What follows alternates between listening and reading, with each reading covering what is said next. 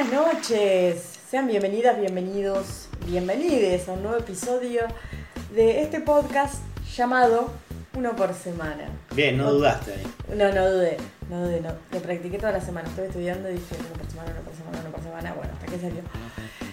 ¿Cómo estás, Martín? ¡Con sueño! Bueno, la puta que lo parió, arrancamos bárbaro.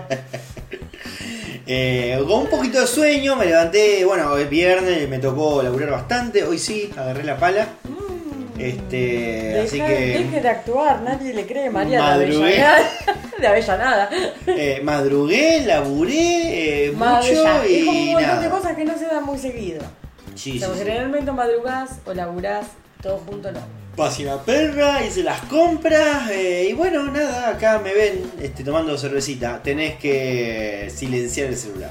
Así es, perdón, perdón, es que estoy con un tema. Eh, sí, sí, que, que no es el podcast precisamente. No es el podcast Por eso arrancamos 20 minutos tarde también. Bueno, acá la gente... no Media hora en realidad, porque a las menos cuarto creo que estábamos para arrancar. A las arranca- menos 10 me di cuenta. y arrancamos y media, o sea, Sí, 40 bueno. minutos. Pero qué bueno, pero acá no hay horarios, o sea, no tenemos acá a Laura Ufal eh, pisándonos los talones. No, no, no. Sos vos Laura Bufal que empieza los talones, en, en todo caso. Que empieza, ¡ay, es tarde! chao, lo- lo- Porque vos hablas un montón. Y bueno, pero vos perdiste 40 minutos, esto me lo voy a cobrar. después lo editas, después lo editas todo y le haces tu gusto y pechero total, vos mañana rascando bola porque no laburas.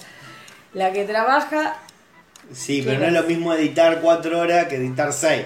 pero lo haces a tu tiempo. Bueno, yo me voy a cobrar estos 40 mismo. minutos igual. Yo ahora, eh, Vamos cuando a yo ver, probame, Listo, bueno, listo. probame. En cuantito empieces a hacer el chicle te voy a hacer este movimiento. ¿Cómo estás, Maga? ¿Qué tal? Harta. Acá otra vez comandando esta nave que está a punto de estrellarse. Bien, bueno, y así es, así es. Estamos, este, así. Ah, bueno. Ah, no, está bien. No hay, no hay calificativo. No, no, para nada. ¿Qué pasó? A ver, ¿tenés saludos? ¿Algo de la gente? Así de, de arranque ¿Alguna nomás. novedad? Y bueno, ¿qué quiere que lo digamos al final? Eh, bueno, no, eh, nos mandó saludos eh, Santiago y eh, nos comentó algo que aparentemente dijimos en el podcast de fin de año. Yo te voy a leer lo que me mandó él y saquemos conclusiones. Sí. Mauri, el rifle y Marquito son correntinos y ninguno cagó a tiros a su mujer. Bueno, Se rió, o sea que fue sí. un Andá mensaje simpático, yo- salvo lo- por matar lo- gente. Lo hablamos en la semana y yo te dije alguna, alguna barbaridad habrás dicho. Habremos dicho alguna barbaridad, intuyo que dimos alguna noticia de algún correntino eh, baleando Sí. a su mujer Sí, y yo habré dicho, viste cómo son los correntinos, seguramente habré dicho eso. Eh, así que bueno, nada, que no, no me puse a escuchar el podcast de fin de año, pero intuyo que venía por ese lado. No me acuerdo qué dijiste, pero seguramente fuiste vos el que me Eh, y encima fue un podcast que estaba muy ebrio también, No, hay, que, hay que admitirlo. Ya no El de año- la culpa al alcohol porque no siempre. A eso le echó la culpa al correntino. Eh, así no, que sabe, bueno. no sabe lo que basta. No, no, para nada. Eh, después, bueno, eh, Lila también nos escribió y nos dijo dos cositas. Por un lado, Hola, este, dejó una pregunta que quería saber por dónde vivían los chicos de BTS. Eso, entonces, te lo dejo a vos para cuando quieras contestarlo. Mira, ya. Bueno, ya vamos a llegar. ¿Querés, eh, lo vas a tirar en el rinconcito? Sí, ya que está podemos hablar de dónde viven y más o menos de dónde son. Porque Bueno. vos me preguntas, Magali, hiciste una columna y la columna está en mi mente y en mi corazón. Claro, entonces bien, fenómeno. Gracias Lila, ahora tenemos columna, fenómeno. Eh, y también por otro lado nos dijo que ya tiene listos los barbijos que nos prometió de uno por semana. Porque para los que no saben, Pará, Por ¿cómo privado. que nos prometió? Vas acá. nos ofreció. Claro, a vos te ofreció. Claro, exactamente. Bien. Este, Gracias, Lila, la verdad que no hacía falta. Nos quería mandar los barbijos de regalo, a mí me pareció muchísimo, así Sí, que sí, dije que sí. se los, se los iba a pagar. Muy bien. Así que ya saben, si quieren hacer pedidos o algo, aprovechen, este que creo que hace los repartos del viernes. Así que mira, tienen hasta el viernes tranquilamente para hacer los pedidos. Eh, síganla en Instagram, envuélveme, envuélveme 2021. Con NB corta, Eh, no sí. MB larga. No, no, No bien. MB corta tampoco ni NB larga. Bien, no, no aclaremos más, se lo van a encontrar así. Así que bueno, nada, le mandamos un fuerte abrazo y saludo a Lila que, Muchísimas que se, puso, Lila. se puso la 10, la verdad. Así que si quieren encargarle también pueden eh, hacerle pedidos de, de de una por semana. Claro, sí. Entonces vamos a ir conociendo la calle a ver quiénes son nuestros oyentes. Claro, viste, ahí se van Bien, eh, bueno, por otro lado también le tenemos que agradecer a Agui, que nos envió memes también. Muchas gracias. Este, los estuve compartiendo, no te los pasé al Twitter porque total, ¿para qué, no? Pero Eh, me y- afuera, no me deja, pero por lo menos mandame el WhatsApp. preguntó, eh, primero me mandó feliz cumpleaños a mí, Ah, este, y eh, preguntó cuándo cumplías años vos. yo cumplo el 19 de junio. Y... Este, mm, ¿qué iba a decir? No, siempre es, es víspera de feriado, mi cumpleaños. Pero yo trabajo igual al otro día, así que siempre me cago. Claro, bueno, qué, qué- qué mal, qué mal, la verdad. Y saludos generales, hoy no tenemos cumpleaños, así que vamos a los saludos generales también.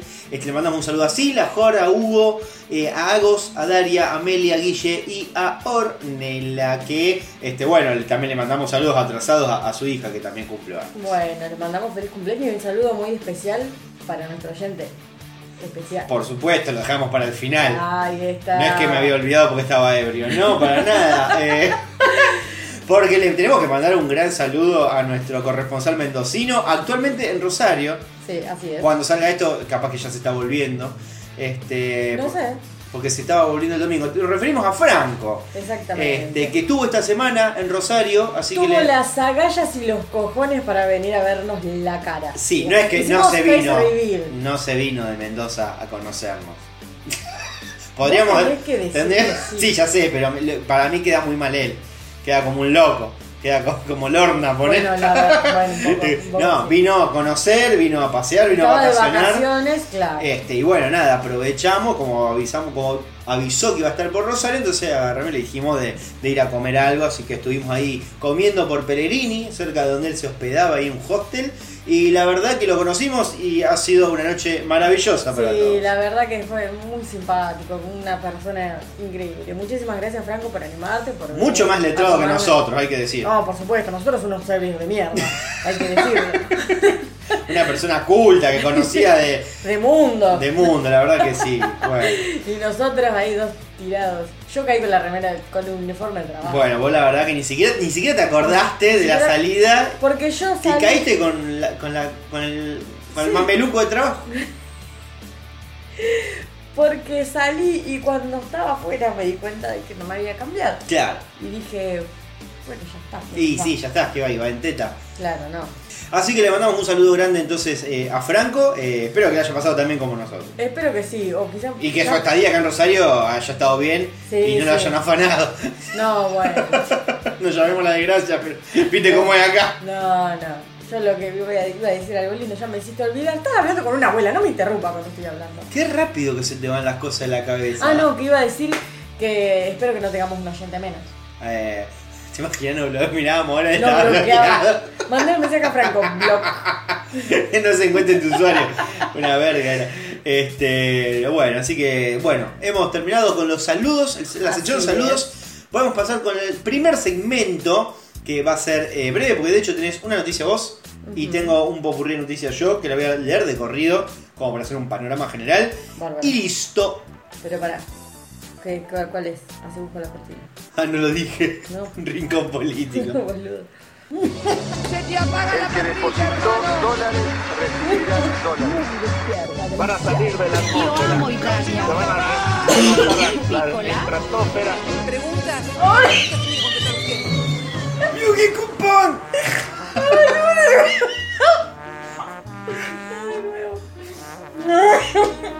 ¿Querés respirar antes de que empecé a dar la noticia? Porque Es que justo no hay un motivo.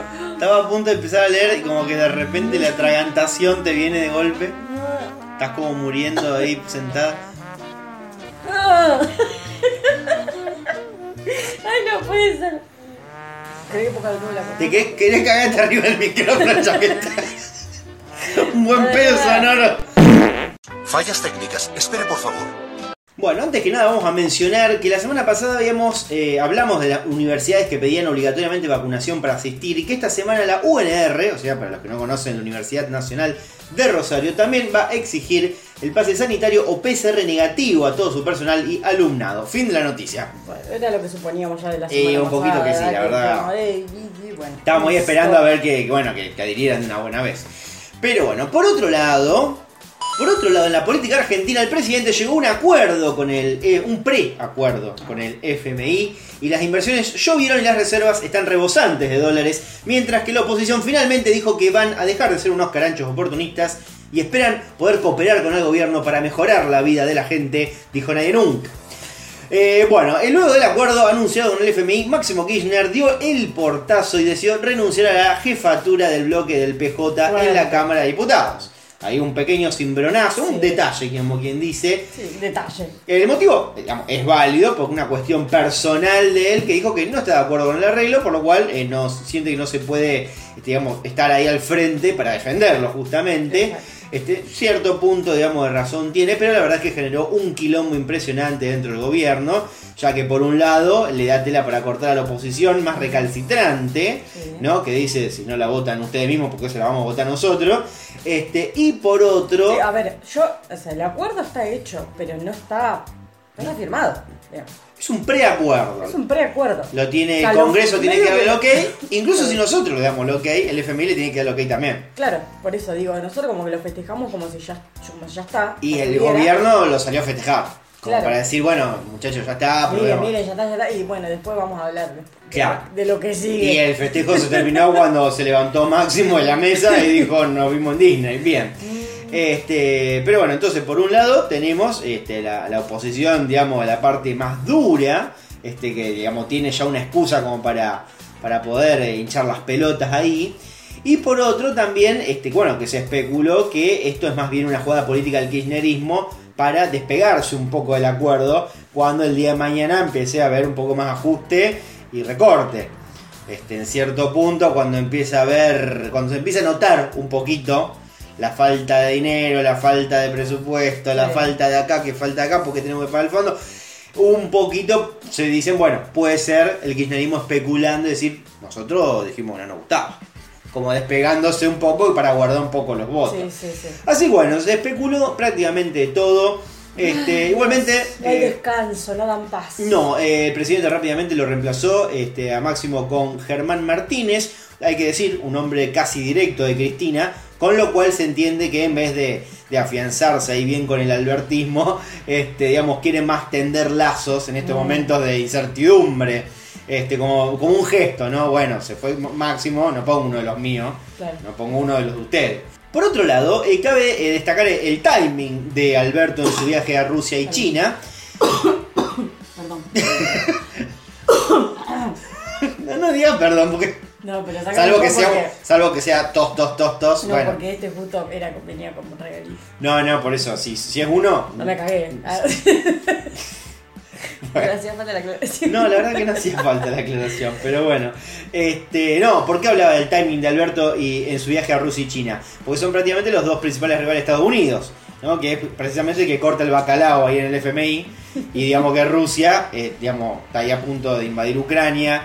Como que, viste, un timing bárbaro, Alberto. La verdad que no está bueno para Hola, nada". mis amigos, bajando ahí del avión. Claro. Este, que bueno, uno podría decir, bueno. Llegó como la vieja de, de Esperando la carroza. ¿A dónde está mi amigo? Claro, viste, qué sé yo. Y están todos mirándolo, viste. Que en general Alberto le va muy bien. El- el- digamos, creo que la, la mejor parte que tiene Alberto es la parte internacional, viste, los viajes, se lleva bien con la gente.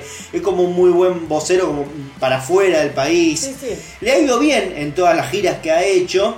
Pero eh, la Albertada de la semana Pero un poco se la mandó también de en este viaje.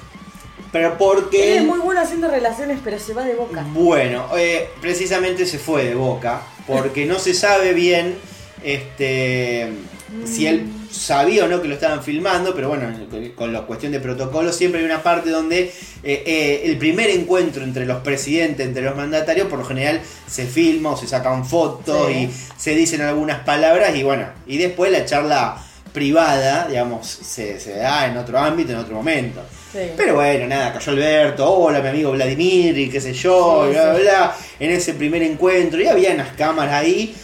Y bueno, nada, qué sé yo, viste, él le gusta ser eh, sincero, directo, y dijo, quiere que la Argentina sea la puerta de entrada de Rusia, América Latina. Y ahí medio que dijo dos palabras más y se cortó Mm. directamente la comunicación.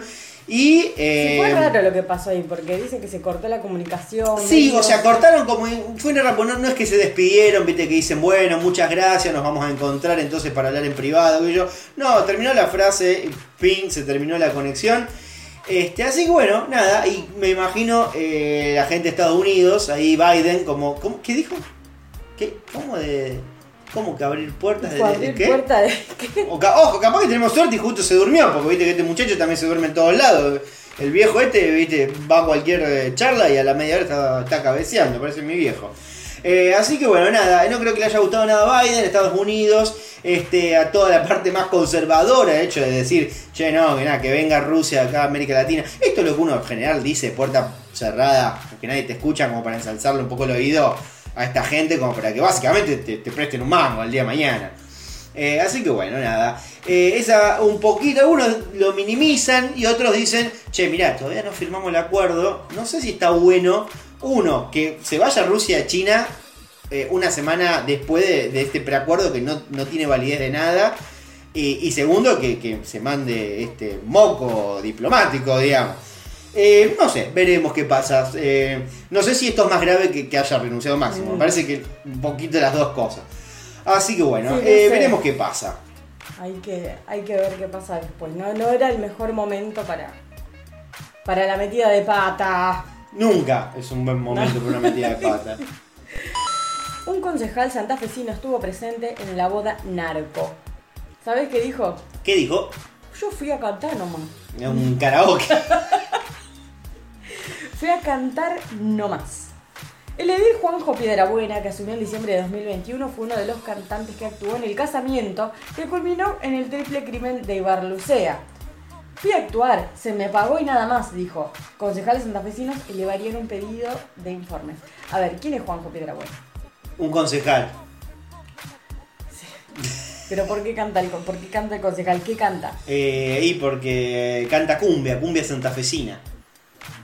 ¿Pero qué? A ver, ¿vos te- no tenés la banda? Eh, ¿No? Eh, la banda de Juanjo Piedrabuena. No, pará, yo quiero saber quién es. Porque si está invitado a una boda para cantar es porque tiene que ser conocido. O porque tiene un caché muy, muy, muy básico. Porque también estuvo en la boda de Narco, estuvo Sergio Torres. Entonces Bueno. el mayor se le habrá llevado Sergio. Y como que él habrá estado más para banda de soporte, No, si pero quiere pará, entender. yo quiero saber quién es Juanjo Piedrabuena. Bueno, a todo esto hay que decir, yo calculo, esto no sé si es, en- es de Rosario, es de, San- de Santa Fe, no sé, porque viste, esta gente no la conoce nadie. Ahora, No, Dios. bueno, eh, de- No, no, porque. Perdón, es feo lo que voy a decir. Pero ni la, ni la Champions League tiene tanta vieja. Orejón. No, no, no, no.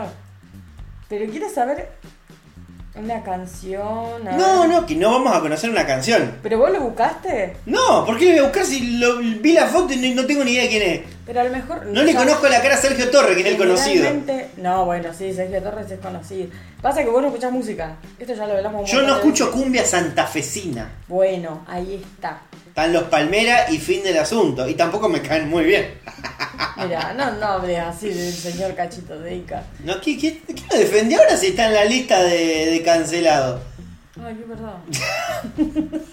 A todo esto, la gente seguramente que no es de, de acá no va a tener ni idea qué mierda es el triple crimen.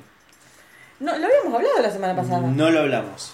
¿No? No, no, no, me olvidé de anotarlo directamente. Ah, ¿qué lo, charla- lo charlamos afuera entonces? No, tampoco. Bueno. Ya directamente. Que yo pensé que lo habíamos hablado. Bueno, ¿qué es el triple crimen? Crimen. Crimen. Em, sucedió que en una boda, en Ibarlucea, una boda de gente de mucha guita, aparentemente era una boda narco porque, bueno. Los que se casaban eran narcos y muchos invitados eran Claro, narcos. eh, supuestamente le habían dado como una, eh, ¿cómo se dice? Salida condicional, puede ser, a la- al novio o a la novia, no sé. Creo que tenían como una especie de, de permiso. De permiso especial para, ir a casarse. casarse. Claro. Y a todo esto creo que no era acá en Rosario, eran otro, eran, no era en Ibarlucea, creo que era acá en Rosario, una cosa así. Hicieron una boda de la concha de la lora y hubo invitados, los cuales después de que llegaron a su casa, los hicieron concha. Sí. Los hicieron cagar. Nadie sabe por qué, qué pasó, que es una, Puntualmente, una pareja y un bebé, ¿verdad? Sí, un bebé, una pareja con su bebé. Una pareja con su bebé. Llegaron de la boda a su casa Sí, eh, y bueno, los mataron. los mataron, sí, sí. Así que bueno, se está. es más, yo lo que había visto en la investigación es que eh, directamente eh, la gente que está investigando ahora este, dijo que de repente el caso se, se hizo tan grande. Porque como justamente eh, todos los invitados, la mitad son todos narcos, Sí. están todos con pedido de captura, o va, no, no pedido de captura, todos tienen antecedentes. Entonces como que justamente no es que vos decís, no sé, tener un casamiento de 500 personas y hay tres que tienen antecedentes y vos decís, bueno, empecemos a investigar por acá. Allá como que tienen que empezar a investigar 200 tipos. Sí. Entonces ahí tienen que ver si hubo, fue gente de la fiesta, gente que no estaba en la fiesta, gente de afuera, si era problema de esta gente que acribillaron, si tenía algo que ver con los otros que estaban en la fiesta, que aparentemente no participaron en nada. Así que bueno, empezaron una investigación de cero a, a gran escala. Sí, o sea, entre todas las personas que había en ese casamiento, porque era una, una boda muy grande. Sí, y estuvo obviamente, bueno, contrataron artistas, estuvo eh, Sergio Torres, que es un cantante muy conocido aquí en Santa Fe, sí. y estuvo este concejal, eh, que bueno, eh, nadie, va, nosotros acá no lo conocemos, pero bueno, aparentemente es un concejal eh, eh, cantante. Sí, bueno, lo busqué ahí, la verdad que no, no tengo idea quién, quién mierda es, pero probablemente alguna canción conozca, por eso yo quería saber si era una banda en particular. Este, mm, a ver, dice, bueno, acá sigue la noticia, ¿no? Cuando comenzaron a filtrarse las imágenes del casamiento narco que culminó con el triple crimen, oh, tengo la lengua trabada, Triple, triple, Triple crimen, crimen. es un poco un triple trabalengua. crimen y su madre de Ibarlucea. Muy bien, muy bien, te felicito. es difícil, díganlo en casa. Triple crimen de Berlucea. Además de la foto del cantante Sergio Torres, trascendió la del también cantante tropical Juanjo Piedrabuena. Aunque en este caso hay una diferencia no menor. Piedrabuena fue electo concejal en las- elecciones del año pasado y asumió su banca en diciembre de 2021. El chabón dijo, yo fui a cantar nada más. Explicó en diálogo con Aire de Santa Fe. A mí un poco me, me hace ruido el hecho de que, o sea, evidentemente es un cantante conocido que lo votaron porque Claro. se postuló, pero, pero para Pasa mí tenés que- que dejar el cargo de, de cantante. O sea, te dedicás a lo tuyo. O, o, por ejemplo, Cintia Fernández, si la elegían, iba a dejar bailar en culo en lo de Tinelli. No iba a dejar de bailar el culo. Por eso, ¿cómo, ¿cómo puede ser que tuvieras una diputada que baila en culo en la Bueno, tele? Bueno. Uno no quiere ser un conservador, pero la verdad que estás perdiendo el... Te tenés que ocupar en una cosa y está ocupado en otra. Este hombre que hacía a las 12 de la noche cantando en un cumpleaños. esta- esta es una discusión que ya se ha dado incluso con Amalia Granata. Amalia Granata, eh, ¿qué fue? Eh, ¿Diputada? ¿Juez? ¿Diputada? ¿O concejala? Bueno, la verdad que no tengo idea porque como no la voté, no sé para qué mierda estaba. Pero la cuestión es que ella no dejó de ser una, una hija de mil putas, una pelotuda. No, bueno, pero no vivía de hija de puta. tenía- no, era, no era una profesión. Sí, vive, vive de hija de puta. Bueno, eh, continúa. Mañana llega la carta de documento.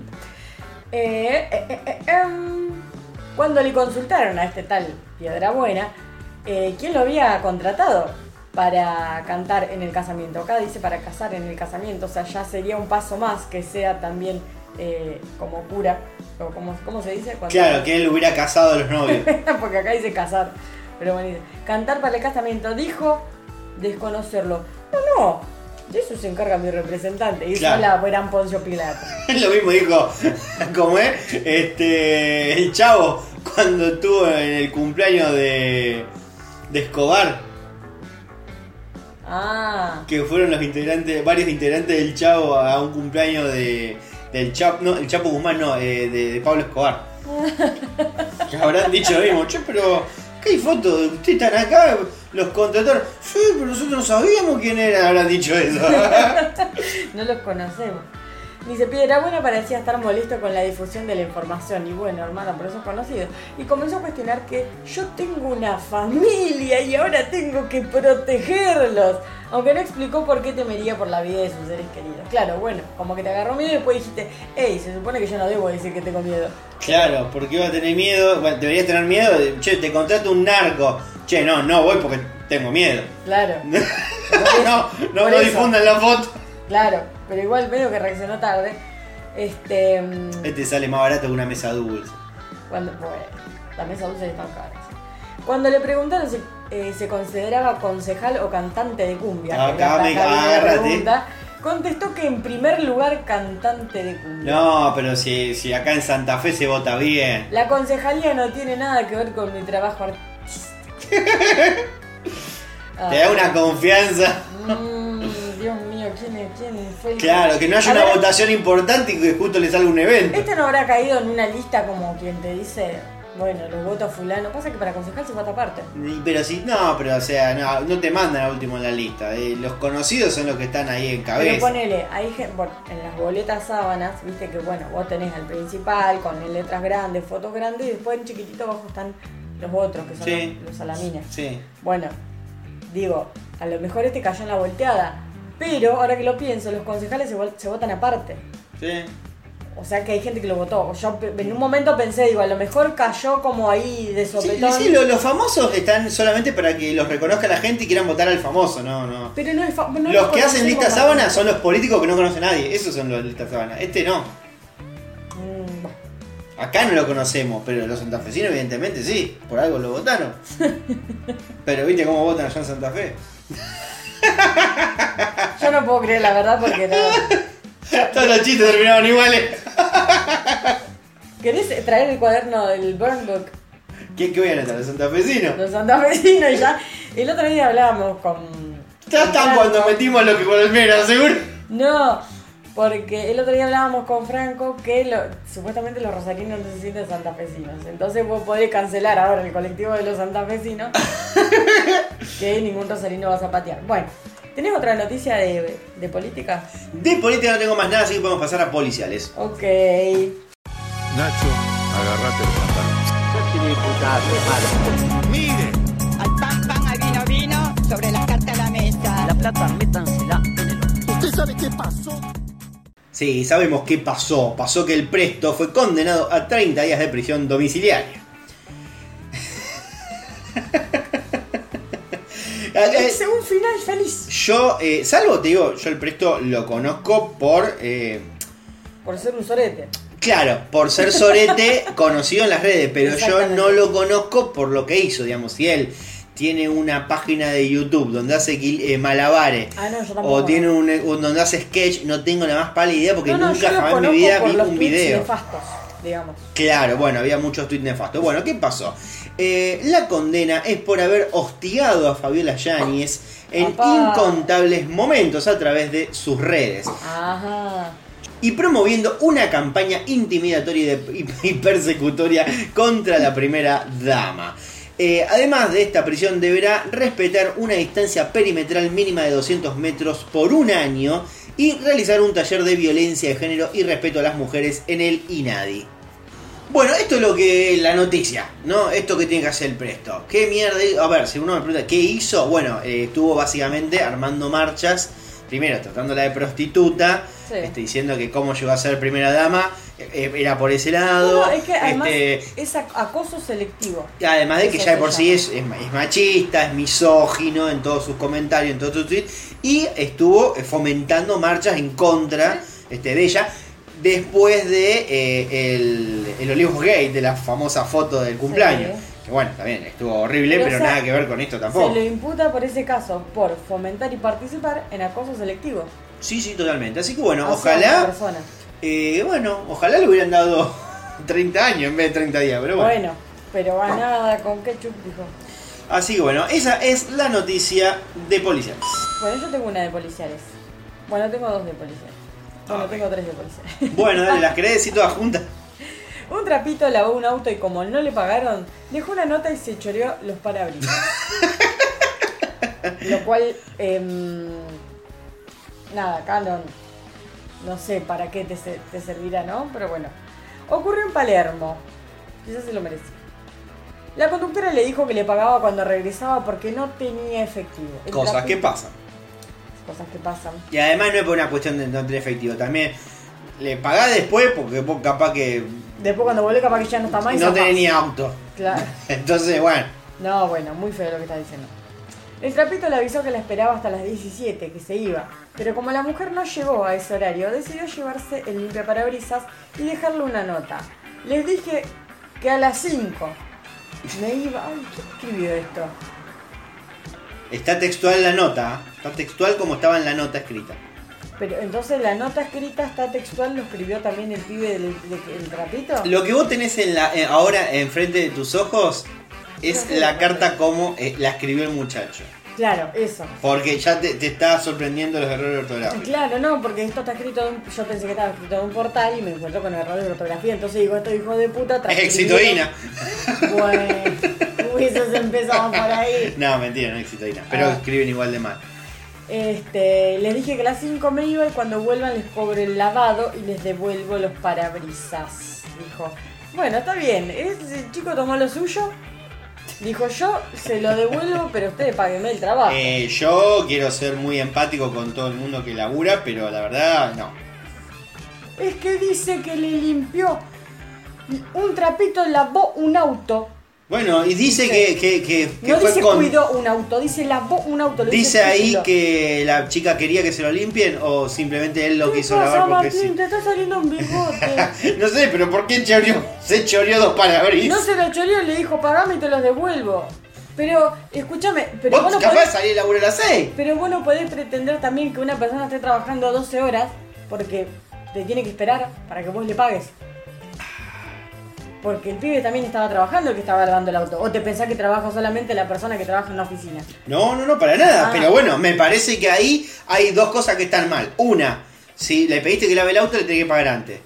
Segundo, si le prometiste que le ibas a pagar, bueno, tenés que acercarte antes de las 5. Hasta ahí lo vamos. Tercero, si no se dan esas condiciones, no te pueden cho- chorear los parabrisas. Bueno, está, está mal también. Hasta la nota, Pero le dejó la bardeando, nota. te creo. Pero le dejó la nota y le dijo, cuando me pagues el trabajo que te hice, te devuelvo el parabrisas. Yo le hubiera rodado una goma directamente, así no se puede ir. Eh. Claro, bueno. O sea, son cosas que pueden pasar. Te puede pasar con un trapito, te puede pasar con cualquier otra persona. Me ha pasado que salía de un lugar en el centro. ¿Viste la esquina de eh, Santa Fe entre Ríos? Que había una cafetería vieja ahí que tenía como un piso arriba. Arriba hacían fiestas. No, no, ya. Bueno, en esa esquina, eh, antes o sea, nosotros íbamos a poner música, qué sé yo, y cuando salimos, la persona con la que yo estaba tenía un, un auto y lo tenía estacionado afuera en la calle, en la vereda. Y cuando salimos, había gente adentro del auto. y dijo, el auto, dijo, y salimos corriendo, y los pibes salieron corriendo, y no se llevaron nada porque, la verdad, dos muertos de hambre, nosotros no teníamos nada, salvo creo que una llave, una pelotudez así, pero no, no era nada importante. Este, pero ¿qué pasó? Te digo, esto te puede pasar tanto con un trapito, tanto como si dejas el auto en la calle. Sí, sí, como bien lo sabe Daniela Sayé, que le Exacto. Robaron todos los bolsos cuando vino a visitar Rosario. Exactamente. Toma nota, Franco, vos que todavía está acá en Rosario, cuidá las cosas. No, bueno. La verdad que no está bueno tampoco le- le- las ganas que le das a la gente de que venga a conocer Rosario. Y yo soy ministro del turismo. Lo que iba a decir es que además de ya eh, estigmatizar a los trapitos, y yo no digo que está bien, que está mal, qué sé yo. Bueno, hay gente que no tiene laburo, ponele, que se le trata de buscarle de esa manera. Está bien, está mal, a veces sí, a veces no. Es una, una línea muy delgada. Pero hay una cuestión acá, es que la nota se burla de los errores de ortografía, porque tranquilamente podrían haber escrito bien esta nota. Pero ¿qué pasó? Transcribieron la nota tal cual la escribió el pibe. Y es un pibe que evidentemente no ha terminado la escuela. O, puede ser. Esmeralda Mitre, que también escribe similar. si alguien ha visto los tweets Y eso de Esmeralda. Mitre. No se pueden tomar las cosas en serio así, yo con una persona. Escribieron todo a propósito mal para burlarse del pibe que dejó la nota avisando que se había llevado los parabrisas. Nada más, voy a decir eso. Bueno, eh, y hablando de líneas, al menos 23 muertos y más de 50 internados por consumir cocaína en mal estado. Esto fue la, la nota de color de toda la semana. Eh, esto fue la nota de color y color eh, alegre y color oscuro, este, sin Sí, ánimo de ser sí, sí. racista, ¿no? Eh, aún no se conoce por qué podría contener la droga. Esto este, es eh, por lo menos a mañana de viernes, viste que esto se automáticamente este, está, le está dando mucho este, mucha cabida este tema, entonces quizás eh, puedan adelantar y capaz que ya el sábado se sabe bien qué contiene. Así que este, aclaro bien el día en el cual estoy leyendo esto, ¿no? Al menos 23 personas eh, murieron esta semana, mientras que otras 50 fueron internadas en grave estado tras consumir cocaína adulterada en el partido bonaerense de Hurlingham y otros puntos del conurbano, según informó el Ministerio de Seguridad de la provincia de Buenos Aires. El ministro de Seguridad bonaerense, Bernie, dijo eh, quienes compraron droga en estas últimas 24 horas, eh, por favor que, que la descarten, ¿no? Esto ya era el día miércoles. Sí, sí. Se, también incluso hubo algunas burlas respecto... Perdón. Incluso en ese momento hubo algunas burlas respecto a, a, bueno, la declaración de Bernie, como diciendo, eh, mira, se la va a retirar, y que yo. O sea, convengamos, vamos a ser sinceros, que incluso hasta a- Aníbal Fernández hizo un meme y se rió un poco de la declaración. Sí. Que una de las pocas cosas que ha hecho Bernie bien, ¿no? Salir rápidamente a los medios, que era lo importante, salir a los medios de comunicación e informar de la situación para que justamente eh, la gente supiera que había evidentemente un lote de cocaína adulterado que era súper tóxica y que tenían que descartarla. Eh, el ministro de Salud, Nicolás Kreplak, informó el día jueves eh, que tres de estas personas que habían recibido el alta de la intoxicación el día anterior volvieron a consumirla y estaban nuevamente internados. Acá es donde me parece que podés ver un poco la diferencia entre la gente que simplemente eh, tomó cocaína por una cuestión eh, de entretenimiento, si se quiere, eh, como quien se fuma un porrito con un porrón, este, un porrito con un porrón, ¿no? este, y bueno, nada, una cuestión este, hasta de, de disfrute personal, que evidentemente esta gente llegó a su casa y dijo, uh, bueno, esta la tiro. Y después, por otro lado, tenés esta gente que evidentemente tiene problemas de adicción Sí, sí, terrible. problemas de- que de consumo. A sabiendas de que era cocaína, que directamente era casi veneno, automáticamente llegó a su casa y lo primero que hizo, se la respiró No, ¿qué directamente. Así que bueno, em, Ay, lo sentí en los auriculares. una de las medidas. Una de las medidas que el gobierno. Eh, ex- ¿Sabes lo que que hizo? Esto fue hoy. A ver, Expulsaron al paisa. ¿cómo? Bueno, Expulsaron al paisa Argentina. Sospechoso de ser el dueño de la cocaína envenenada, de nacionalidad paraguaya, viste cómo son los paraguayos. Eh, No, Aquino está acusado por narcotráfico y tenencia ilegal de armas. La decisión de las autoridades será efectiva cuando cese justamente el interés de la justicia sobre él. Digamos, no es que lo van a mandar a casa ahora porque lo están investigando. No. No, pero. Están, están investigando, bueno, cuando terminen de investigarlo, se lo va a deportar. Yo no entiendo entre quiénes y quiénes va la guerra ¿Guerra de qué? de narcos. es que justamente esto es lo que se está diciendo, por lo menos a priori, hubo muchas voces, se habló de guerra de narco. La verdad es que la teoría Porque número no uno, la número uno es que no hubo guerra de narcos, sino que simplemente, a ver, todo lo que es cocaína eh, se fracciona y se mezcla. En general, es, es todo hay un, todo hay una especie como de elaboración. No- no- casi no existe la cocaína, la pura. No, no. Eh, no, entonces, todo se mezcla y justamente, evidentemente hay un lote el cual se cortó mal, hubo alguien que cor- lo cortó de mala manera, no, no quizás no adrede, como la, la principal es esa, que no fue adrede, sino que fue Ah. una contaminación del lugar donde estaban fraccionando Se todo picó, esto. la, se picó la droga. Claro, uno estornudó sobre la blanca y bueno, no sé, algo, algo evidentemente hizo, pero que no sería una guerra narco como algunos medios de comunicación salieron a decir de manera muy apresurada. Como cuando haces mal un plato en la cocina y te Claro. sale cuando no se está. ¿Viste está- cuando Martitegui prueba un plato y hace un- cara de asco? Servís un café con leche en mal estado. Bueno, desde Migraciones eh, se había negado incluso la residencia de este tal Aquino. Acá falta el ANMAT, viejo. Eh, sí, Alma, ¿dónde está Alma acá probando? Bien. Este, y se había expulsado, se iba a expulsar del país a este hombre porque no le. Porque justamente este, tenía prohibido el ingreso eh, por ocho años. Este, ¿Por qué? Por una Ah, ya desde antes. Claro, ¿por qué? Porque el chabón tenía tenencia de, de armas de guerra, narcotráfico, tenía varias causas abiertas y estaba totalmente para, para sacárselo a la mierda. Sí. ¿Qué pasó? Que estaba prófugo de la justicia. Por eso es que no, se lo, no lo pudieron sacar. Porque los de inmigración dijeron, no, no, esta persona ya tenía, ya tenía el gancho puesto para que se vaya, antes de que ocurriera todo esto. Pasa que estaba prófugo. Claro. Lo cual abramos este, eh, un poco la cabeza y decir, qué raro, porque lo, iban a lo tenían que expulsar y no lo podían encontrar. Estaba prófugo y pasó esto y a las 24 horas lo tenían en cana. Claro. Es rarísimo. Metieron un montón de gente en cana 24 horas. Sí, sí, sí. Este, y esto se lo escuché a Juana Morín también, justamente esta especulación. En el sentido de, este, ¿cómo puede ser de que en 24 horas cayeron un montón de tipos en cana? O de repente, este, esta gente ya, ya sabía la policía que existía. Y justamente ahora como murió gente, dijeron, che, vamos a apresarlo porque necesitamos gente. Claro. O la segunda teoría, que metieron en cana mansalva gente para que la, digamos, eh, la gente diga, ah, mirá, están haciendo algo. Parece más Son las factible dos la- teorías. Parece más factible la segunda opción, pero, pero te- para mí es más factible la primera. Y para mí es más factible la primera, sobre todo porque también Porque tenés gente, de la- 50 internados, que muy probablemente puedan decir, bueno, mirá, yo la compré por allá. Claro. Fin del asunto. Sí, sí. Más allá de que, viste, uno siempre eh, fue gente que estuvo a punto de morirse. gente sabe dónde la compró. Así que bueno, qué sé yo, ahí hay que ver. Eh, sacando este apartado, ¿no? De que se ha tomado a broma, la verdad, muchísimo esta situación y evidentemente estamos hablando de, de- de un problema de, de- de legalización, un problema de, Sí. de narcotráfico, un problema también de... Un problema de información. de información. Sobre la consumo. También incluso sobre investigación, Claro. porque no se investiga este, la droga, no, no hay um, eh, leyes eh, de reducción de daño de, este, esta cosa que existe acá. Sí. Este, por suerte tenemos un experto que eh, nos va a traer luz respecto a este asunto.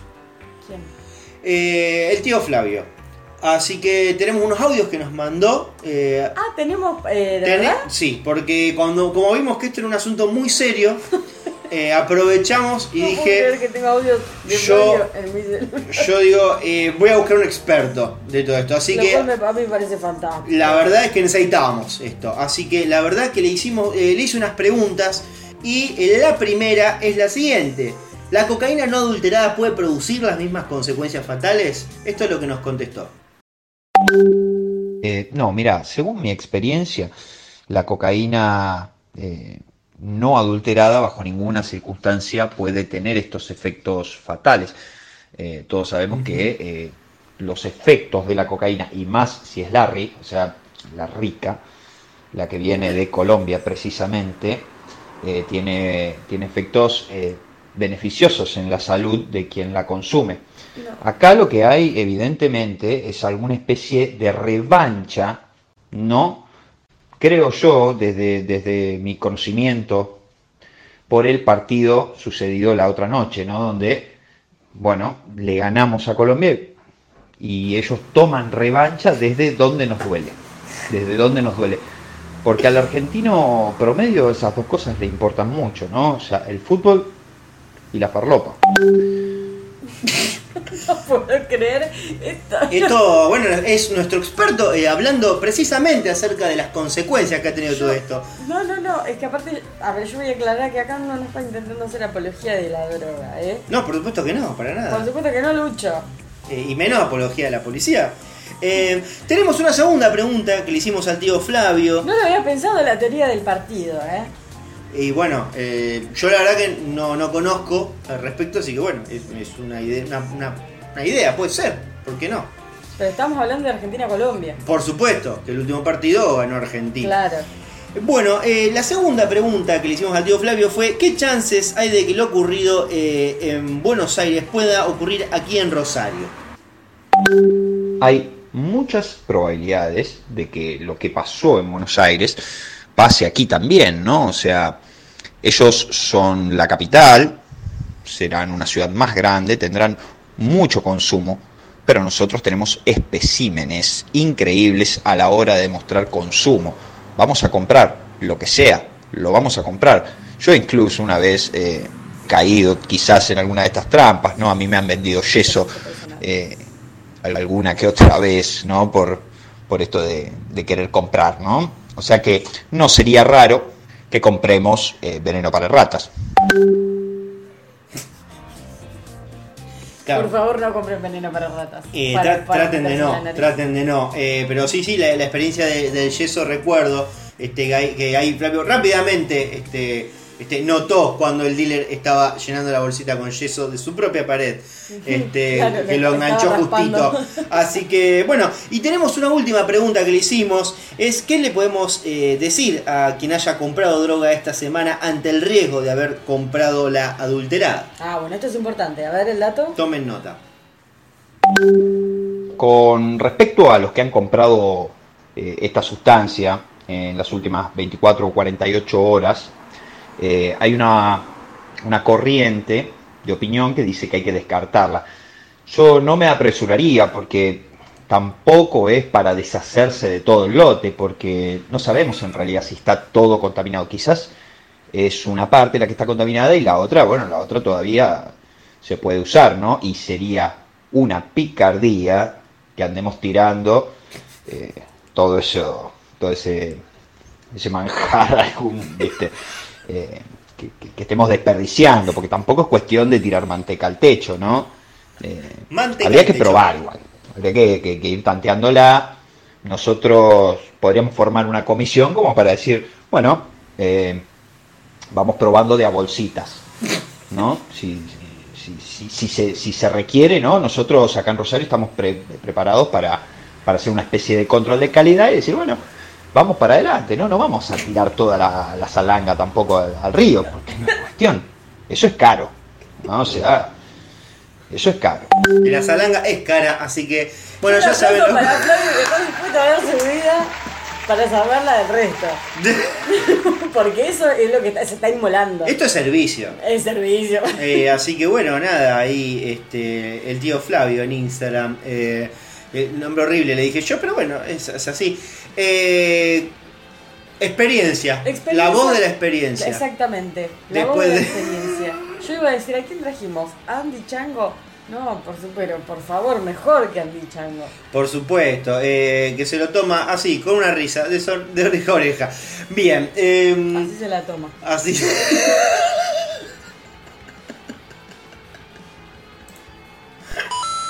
Bueno, esta noticia es interesante. Es ya, eh, se repite varias veces. Detienen a la hiena Barrios tras ser denunciado por violencia de género. No te lo puedo creer, nunca me lo hubiera imaginado Nunca después lo que atropelló esa embarazada. ¿Cuántas veces cayó ya en cana la hiena Barrios? Eh, creo que una vez, justamente Una vez. por esa. Rodrigo La Hiena Barrios, el ex campeón mundial superpluma de la OMB, que en 2012 fue condenado a tres años y siete meses de prisión por el homicidio culposo de la joven embarazada Yamila González, cometido en enero de 2010, bueno, demasiada información, en la ciudad bonaerense de Mar del Plata, fue detenido en la madrugada de este viernes en Tigre a raíz de una denuncia por violencia de género radicada por su nueva pareja. Según consta en la denuncia, el ex boxeador le habría amenazado de muerte con un arma de fuego. Ya ni siquiera usa los puños, un arma. En una declaración espontánea realizada a los efectivos policiales, la mujer afirmó que conoció a Barrios por la red social Badu. No. Ya es raro. La hiena Barrios en Badú, no es, no es No es Tinder siquiera. muy fondo de olla, ¿no Es será? recontra fondo de olla. Pero es, es raro. Y es raro, la verdad, la hiena Barrio, una persona que, que fue muy famosa, campeón, Es que ya a mí el nombre de la aplicación me da siete troyanos en el celular. y un poquito sí. Y No por y la gente. Y son los contactos. No por la gente, bueno. Hace poco tiempo ya dice que habían ido a pasar la jornada a la casa de Barrios con su hijo. Eh, contó que estando en la casa se produjo una discusión por las plantas de marihuana y que esta recrudeció luego de advertir que había un arma en la casa. Epa, igual no, no está aclarando cuál fue el tema con las plantas de marihuana. Claro, no. ¿Qué pasó? Ella Ella, que- se ofendió porque había planta de marihuana, O no le quiso convidar. no le quiso convidar, le dijo, che, tenés muchas plantas, me puedo llevar Me, me da una, un cogollo. Dame- Me armo- sí. Me armo uno. dame, dame Sale- 100 pesos no. o te denuncio, no sé Sale cómo. caro. Claro. Eh, Te cobro como barato una luquita, un armado. Pobre. Y ahí ella, no, no, pero escúchame, yo te chupo la pija todos los días, no me va, a- no, me va a armar uno. Que bueno, muy fuerte lo que va a decir. No, Bueno. no, no sabemos cómo era la relación. Continúa, por favor. No, no, do- dos segundos se va al pasto, le da, le da Ah, hilo. claro, vos hace un rato era Hitler, ahora yo voy, por decir chupar pija. Posteriormente, y siempre de acuerdo al relato, Barrios tomó el arma y le dijo, yo no voy a caer preso otra vez por tu culpa. ¿Cómo terminó? Preso. No tengo más policiales. Bueno, vamos al rincón mendocino. Ah, ¿se lo dedicamos al oyente? Por supuesto. Bueno, para Franco. McBain, Sí. voy a morir. Deja de decir locuras. No, no, no, no, no. Solo hazme un último favor. Atrapa a Mendoza.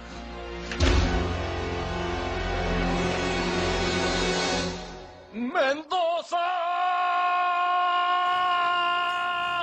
Tragedia en Mendoza. Le robaron la camioneta. Corrió la ruta para pedir ayuda. Lo atropellaron. Bueno, Un joven de 22 años murió este domingo a la madrugada tras ser atropellado mientras buscaba ayuda luego de haber sido víctima de robo en la ciudad de Maipú, Mendoza. Todo pasa en Maipú, me estoy dando cuenta últimamente. El episodio comenzó alrededor de las 5 y media cuando la víctima, Enzo Lucero, se encontraba junto a su novio a, a bordo de su camioneta a un costado del acceso este, a unos 500 metros de la calle Isidro Maza. La novia del fallecido, única testigo del robo, describió cómo el joven corrió buscando que alguien los asistiera tras el hecho de inseguridad. Eh, Vos sabés que cuando leí, esta- cuando leí el título, lo primero que se me ocurrió fue esto pasó de noche. sí. Porque, digamos, es como se, se presta que más que corras vos a pedir ayuda. eh, claro, porque de noche están parados a un costado. Bueno, más o menos me imagino que hacían parado un costadito con la novia, un chico de 22 años. Le roban la camioneta, se baja, eh, va corriendo a la ruta de noche oscuro Sí. y se lo llevan puesto. Eh, acá la verdad es que eh, la nota me dice 5 y media. Medio, no te dice ni, ni a la mañana ni de la tarde.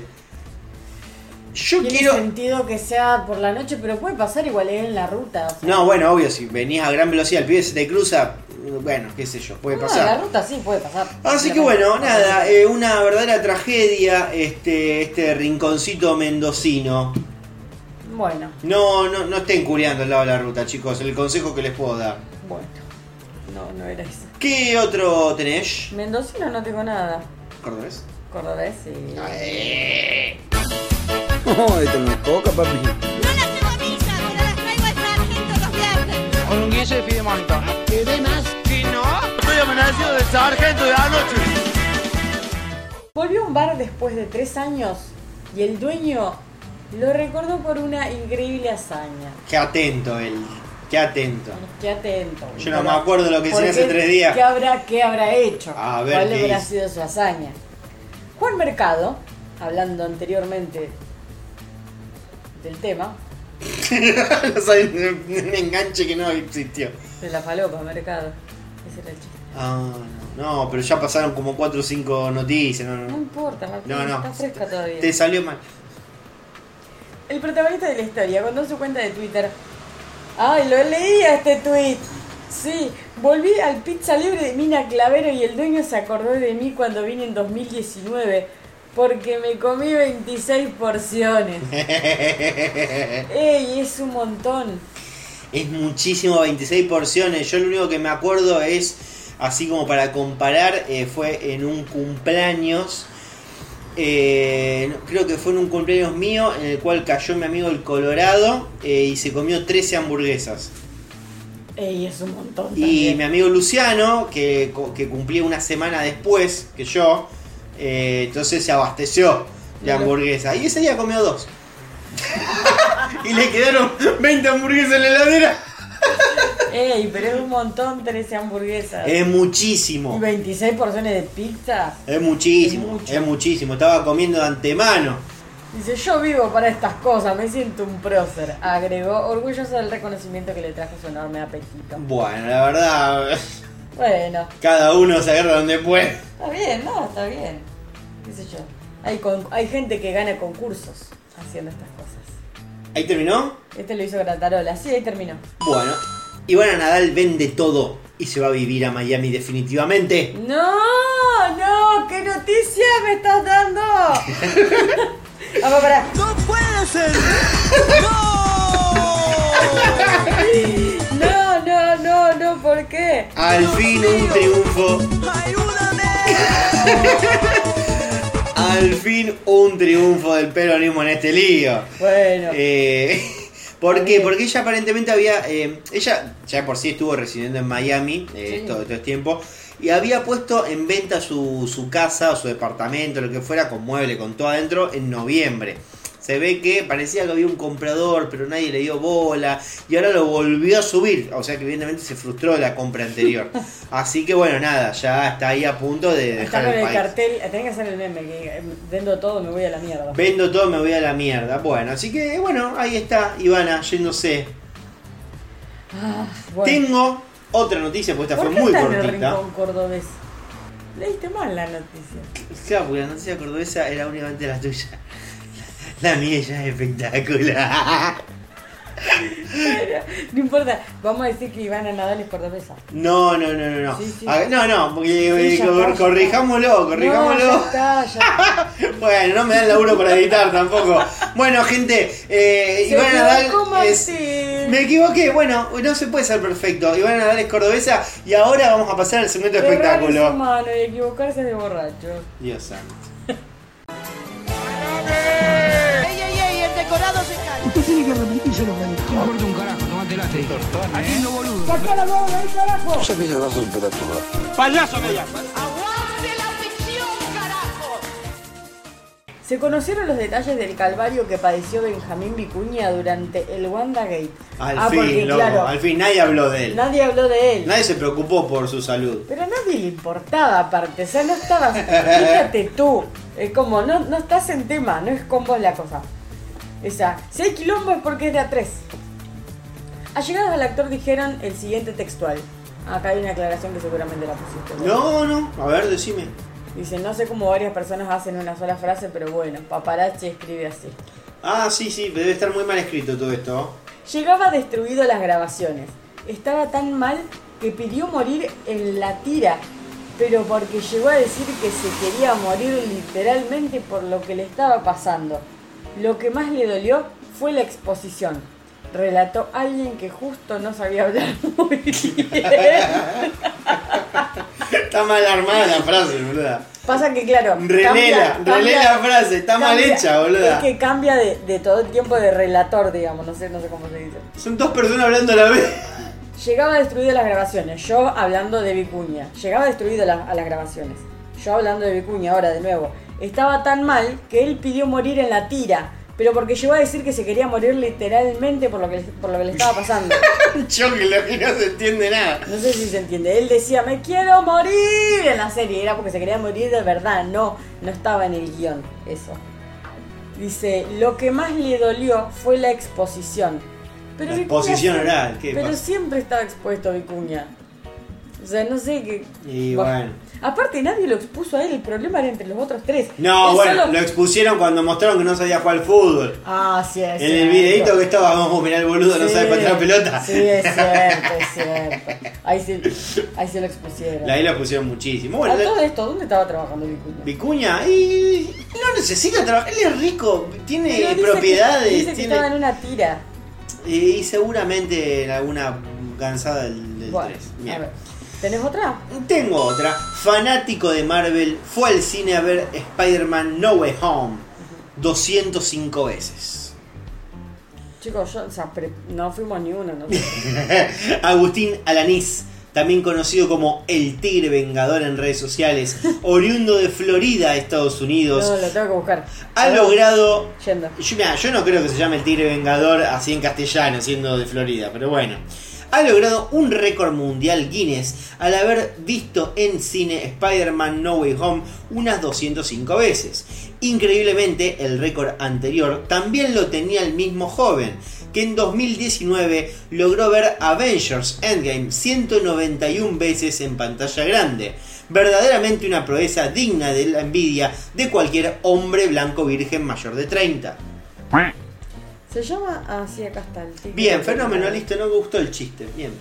No te estaba prestando atención porque pensé que. Jodeme nombre. que dejaste pasar el chiste. Bueno, listo, ya está. No, dale, Ah, contame. no, anda a escuchar el podcast, hizo un chiste bárbaro Y la pelotuda está boludeando buscando un Virgo de 30 años. Acá está, pero ¿por qué se llamaba el tigre vengador? Yo pensé que era de Estados Unidos, y me dijiste que era de Estados Unidos. Dice Estados Unidos, Florida. Pero se llama el tigre vengador, no es como The Avenger Tiger. O sea, es un latino. Un latino que vive en Florida. Claro. Bueno, listo. Bueno, yo voy a dar la última entonces de espectáculos. Y esto me, me pareció muy gracioso. ¿Vos lo viste el video? Eh, no te voy a prestar atención, así, así compensamos. Decime. ¿Qué, qué video? Está ofendidito. Bueno, listo, dejó pasar otro chiste, bien. ¿Qué chiste dejé pasar? ¿Qué video? El de tu culo y mi fideo. Eso tenías que decir. Bueno, chicos. Bien, que- fenómeno. Martín salió de la secundaria recién, ¿eh? Dale. Recién. Sí, se te cayó el documento igual con eso. Don Omar detuvo su show porque el público no se sabía la letra. No. Convengamos que tampoco son altas prosas. O sea, son fácil recordar las canciones de Don Omar. Mm, Yo no conozco ninguna, pues bueno, evidentemente yo no los conozco. Primero que me los confundo a todos los reggaetoneros, pero bueno. Pero he escuchado Don Omar. Eh, yo creo que escuché, eh, creo que no, no me la sé la letra, pero si me pasan el tema, yo sé, cu- Sí. sé- lo, lo tengo de oído. Obvio. Alguna vez lo escuché seguro. Sí. Pero por eso, si vos vas. ¿Cómo es? ¿Me lo cantás un poquito? Ay, pero de Don Omar tenés- hay un montón. No, es que justamente estaban cantando. Es que no, no escuché yo cuál es el que estaban cantando. Está ahí la nota. Dice, un reggaetonero estuvo presente en el festival Cali Valle de Las Vegas, donde cantó ella y yo. Ella y yo. Bueno, ¿cómo Por es el favor. tema? Ella y yo. ¡Qué y que canta con el de Aventura. La canción canta con el de Aventura. ¿Te escucho? ¿Cómo es? Dice, mi amigo, ella y yo. Pero sosteneme el ritmo un poco. Bueno, no me acuerdo. De última. Sí, esa. No, no, no digas la letra, No. el- Yo ya sé lo que vos estás haciendo acá. Vos me estás exponiendo a mí y no lo vas a lograr. No, boludo, es para saber cuál el tema es. ¿Sí sabes cuál es? No sé cuál es hasta que vos no me digas y yo diga, ah, sí, lo conozco. Dice que dice. El ritmo, el ritmo. Dice. ¡Ay, pará! ¿Cómo es? Bueno, listo, ya está. Es una pérdida de tiempo. Dice. Ya. ¿Cómo dice? Dale, pelotudo. Tarareala nomás, no hace falta que sepas la letra. Ay, se tocó la perra. ¿Qué? ¡Ay, no! vos- Me estás exponiendo. Bueno, listo, no la sabes. Sí me la sé. No, pero bueno, no, porque no estás tirando ni, ni el ritmo. Bien, dale, No, porque sí. vos querés que yo tararé y vos reírte de mí. No, es para, para saber si la conozco, porque vos me tirás la Sí letra la y no hay manera de que yo averigüe nada. busco. No, no quiero porque me va a saltar el copyright, así que no lo vas a poner. Dale, lee la nota, ya fue. Es uno de sus temas más populares que jun- canta junto a Romeo Santos, ¿viste? Se llevó una gran decepción cuando se percató de que los asistentes al recital no se sabían la letra. Oye chicos, lucha por amor. ¿En dónde fue esto? En Las Vegas, dice. O sea, shh, los Yankees, de nuevo. Sí, oh, ¿viste? ¿Viste? ¿De quién te acordaste? ¿Te recuerda algo el asunto? Sí. ¿Viste? Estos gringos de mierda. Perdón si tenemos oyentes gringos. Bueno, De esto ya habíamos hablado al respecto pasado con el show de BTS. Sí, cuando sí, sí. le tocaba al público cantar la parte de Yuga. Yo Eh. me enojé muchísimo porque no se la sabían. Bueno, ah, bueno, igualmente la verdad que es mucho más fácil eh, cantar en castellano que en coreano, chicas, la verdad que tampoco se ve pudieron. que para los yankees no, porque los yankees no saben hablar ni coreano ni español. Bueno, en fin. Eh, ¿Tenés algo más? De. no. Espectacular. De no. Yo tengo deportes. A ver. Se le cayó la bomba. Te la tomaste toda, chingüengüenza. Te la sigo chupando. Concha de su madre. Popurrí de deportes. Las Leonas ganaron la Copa Panamericana pa, pa, pa, pa, pa, de hockey y sobre césped al golear a Chile 4 a 2. eh, y se encuentran ya dentro de las clasificadas para el Mundial de Países Bajos. Y para no ser menos, los Leones, el equipo masculino de hockey sobre césped, salió campeón también de la Copa Panamericana, goleando también a Chile 5 a 1, por lo cual también están clasificados para el Mundial de India 2023. O sea que los dos equipos, masculino y femenino, golearon a Chile, salieron campeones Y clasificaron. Así que ah, aprenden chilas. Vean. Bueno, Eh, pasa que acá en, en Argentina, escúchame, acá en Latinoamérica el hockey es como más, eh, más pro en Argentina más que en otros países.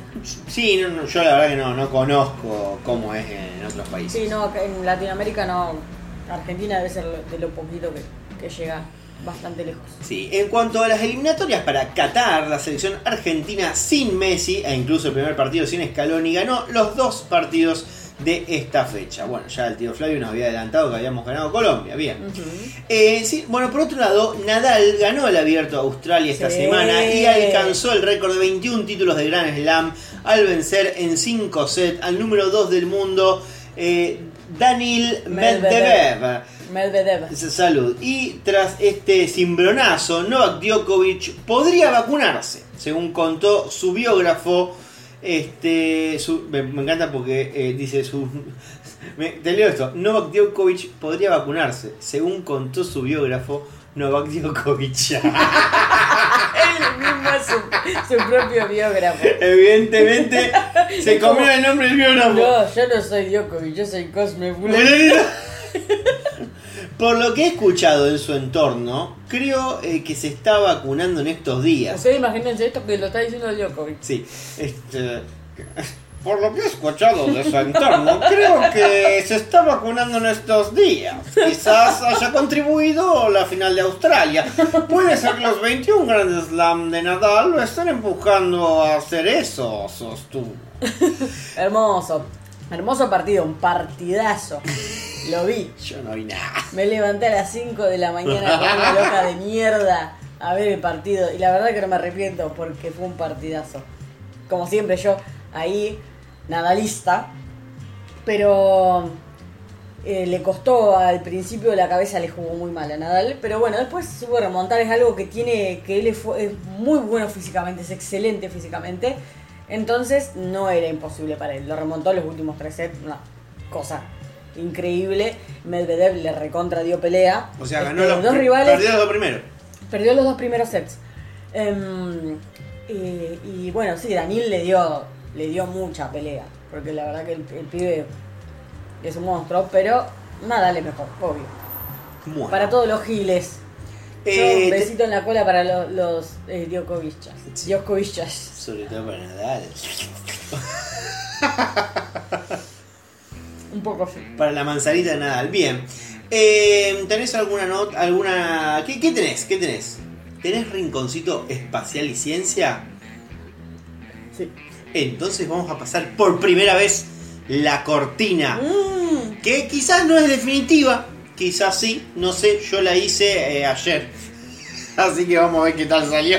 nada puede mal ir. Eh, después me dicen si gustó o bueno, se- estamos viendo. Esto, agradecimiento especial a Franco que tiró ideas. sí, sí, sí. Este, justo en la, en Fue la muy cena. rápido, Franco. Al Cuando toque nosotros- sacó ideas. Cuando, cuando sí. Yo dije que quería hacer esta cortina y no, tenía una, no se me caía una idea. Y él tiró dos o tres momentos Dijo, Simpson y dijo. Pero ¿por qué "Ah". haces esto, esto y esto y esto y así, así? Y dijo, claro, por supuesto. Pero bueno, quizás podrían faltar un par más de audios dentro de esto. Bueno, vea, bueno, escúchenla y Es- quizás es definitiva, quizás no. El piloto. Disculpe, profesor Cereblón. Yo llevo 10 años trabajando en una planta nuclear y yo creo que sé cómo funciona un acelerador de protones. Soy intelectual, muy inteligente. Soy intelectual, muy inteligente.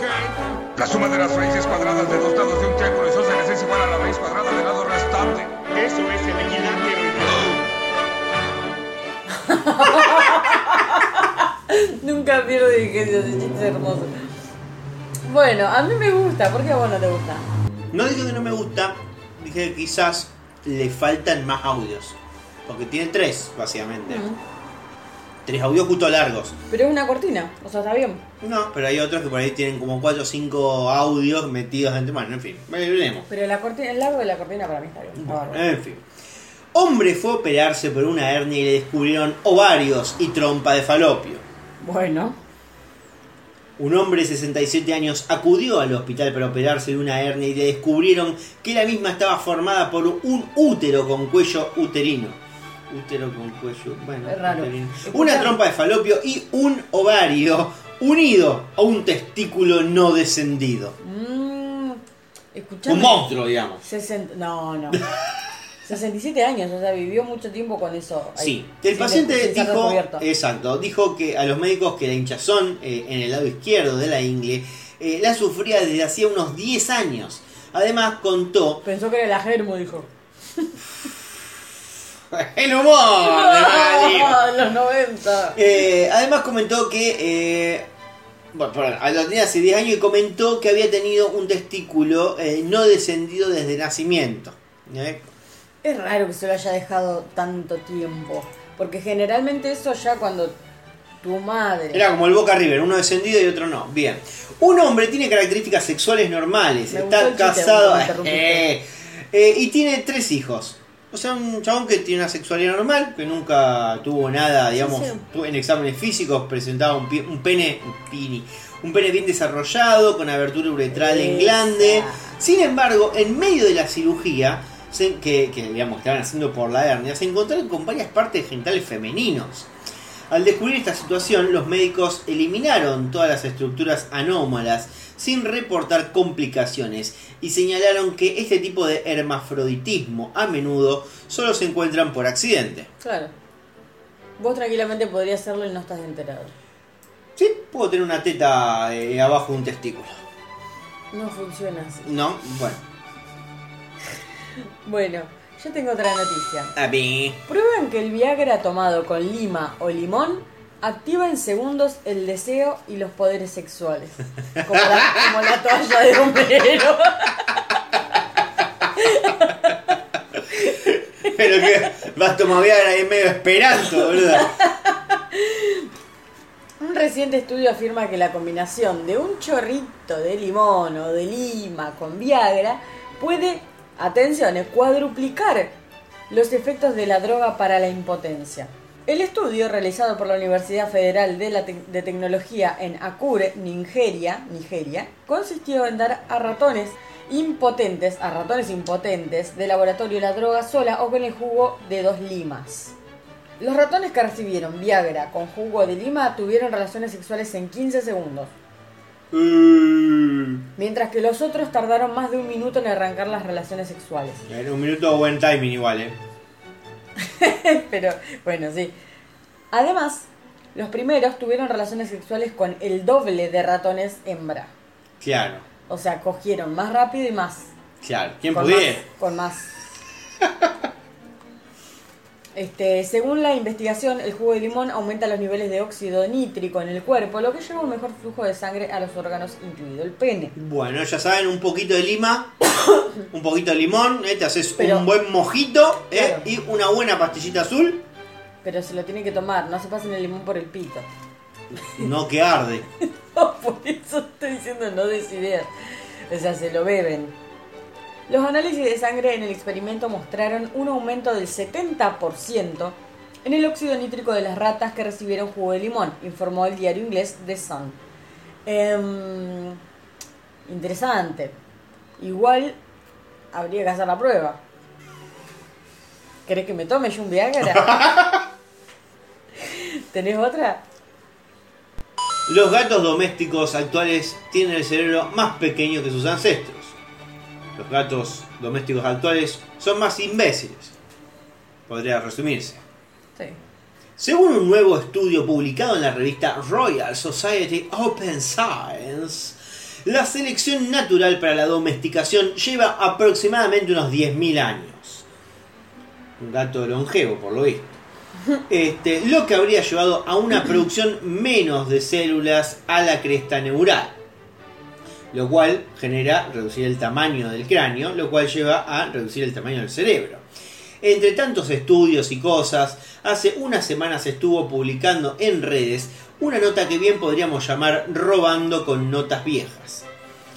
Esto es una segunda nota que me olvidé de poner en negrita. La nota de los gatos ya terminó.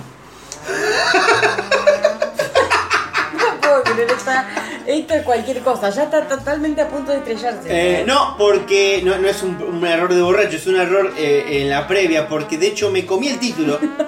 No tengo el título, lo borré y arrancó la otra nota. Pero yo, ¿Por qué? O sea, nadie entendía No. a qué venía una cosa con la otra. Si querés lo trato de unir. No, no, ya está, ya está, porque lo, lo lindo es que vos lo intentes en tu cerebro unirlo y que no puedas. Aseguran, acá está la parte de la noticia. Aseguran que sonarse los dedos o el cuello, acá también incluye el cuello, no eh, es perjudicial para la salud y eh, no genera artritis. Eh, debajo podemos leer a Donald Unger, ganalo- Gardal- galardonado. galardonado premio Nobel de Medicina. Este, y acá es donde vos justamente decís, "Ah, el, el tipo es un capo. Este, realizó investigación una investigación que consistía en sonarse los dedos de una mano Y no los de la otra por 50 años.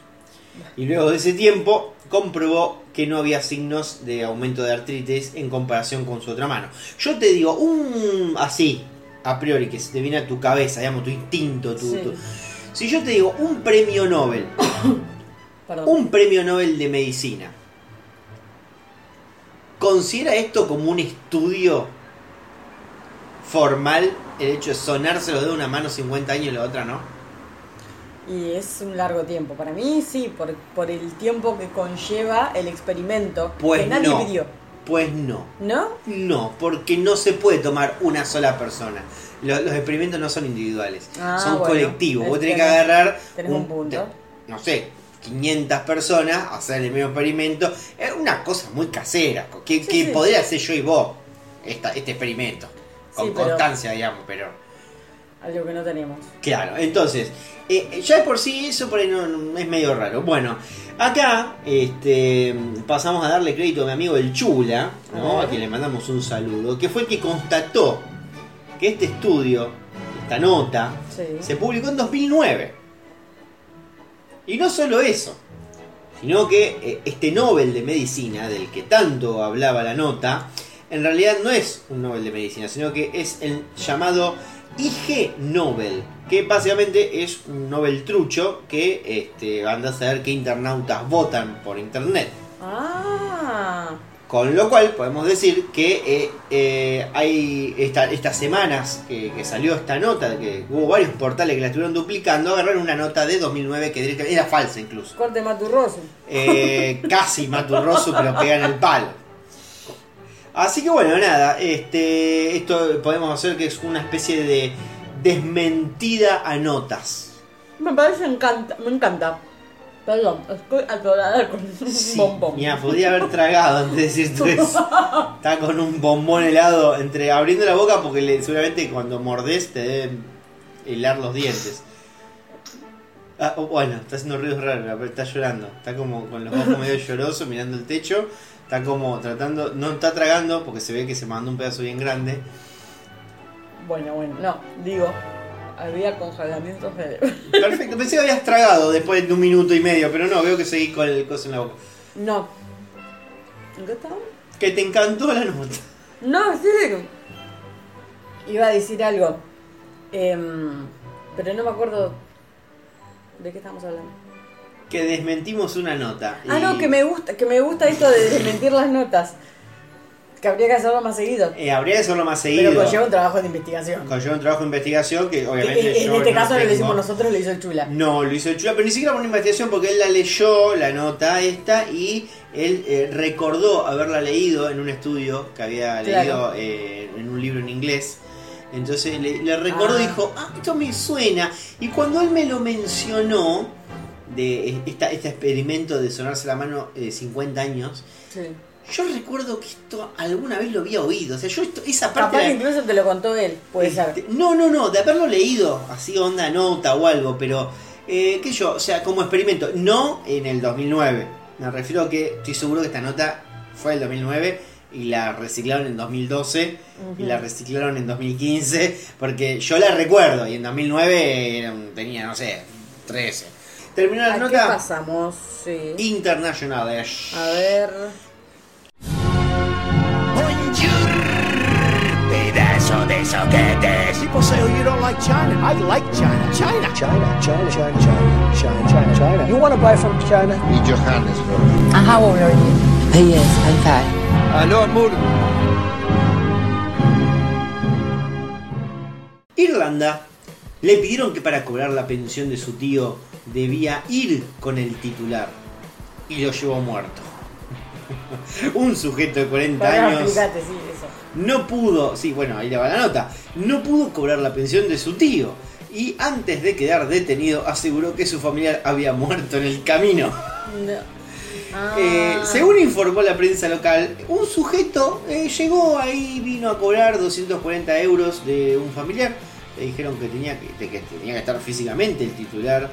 Y minutos más tarde volvió junto a otras dos personas que trasladaban el cuerpo de un hombre sin signos vitales. Ni bien lo vio la empleada de la oficina de correos, se dio cuenta de que estaba muerto y avisó a las autoridades que comenzaron una investigación para entender lo sucedido verdaderamente.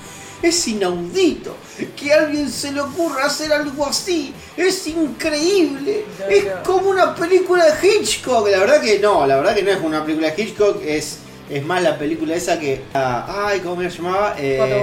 Weekend, no, Weekend at Bernie's. Weekend at Bernie's, la que va- dos pibes que van con un cadáver to- tanto el día haciéndolo pasar por vivo. Ah, ya sé. Alta película. Este, la tengo que ver de nuevo. Nunca la consigo subtitulada, me la tengo que ver en inglés. Un bajón, bueno. Este, lo cierto es que los resultados de la autopsia dieron a conocer que el fallecido era Peter Doyle, de 66 años. Y por su lado. Está bueno porque acá eh, Franco, que es docente de inglés, Eh, eh, bueno, que me digan cómo se pronuncia P-E-A-D-E-R. Nunca jamás en mi vida había escuchado el nombre de pila Peader. Peter, yo entiendo que se dice Peter. Peter Doyle, de 66 años. Y, o sea, este es el muerto.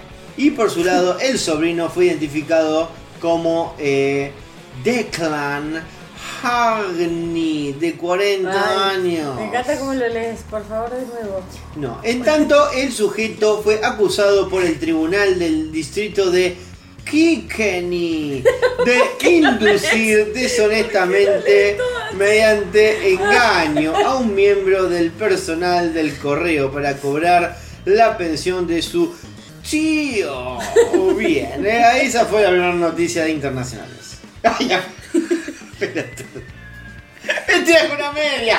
Casco de mierda, pensé que era- una servilleta. Hija de puta.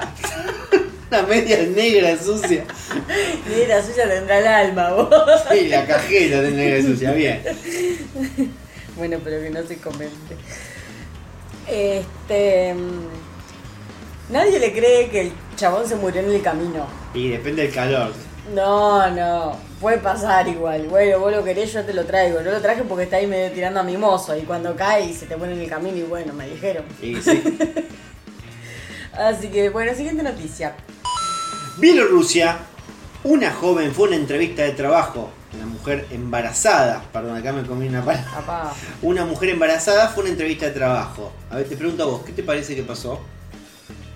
Yo quiero creer que la han contratado porque han visto que tenía necesidades. Eh, que y cumplir, para, ¿verdad? para vos tendría. ¿Sería noticia que una mujer embarazada con necesidades tenga trabajo? No, sería lo más normal del mundo. Y, y- o sea, sería normal, por lo cual no sería noticia. Claro, O sea, la noticia sería en realidad.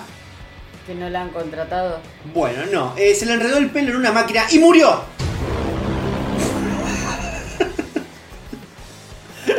Humida Nazarova, Bueno. de 21 años, concurrió a la empresa Svermat. Svermet. Mm, Es Vermet. ya está, no lo intentes. Bien, ubicada en la ciudad de Borisov, donde le brindaron un recorrido por las instalaciones.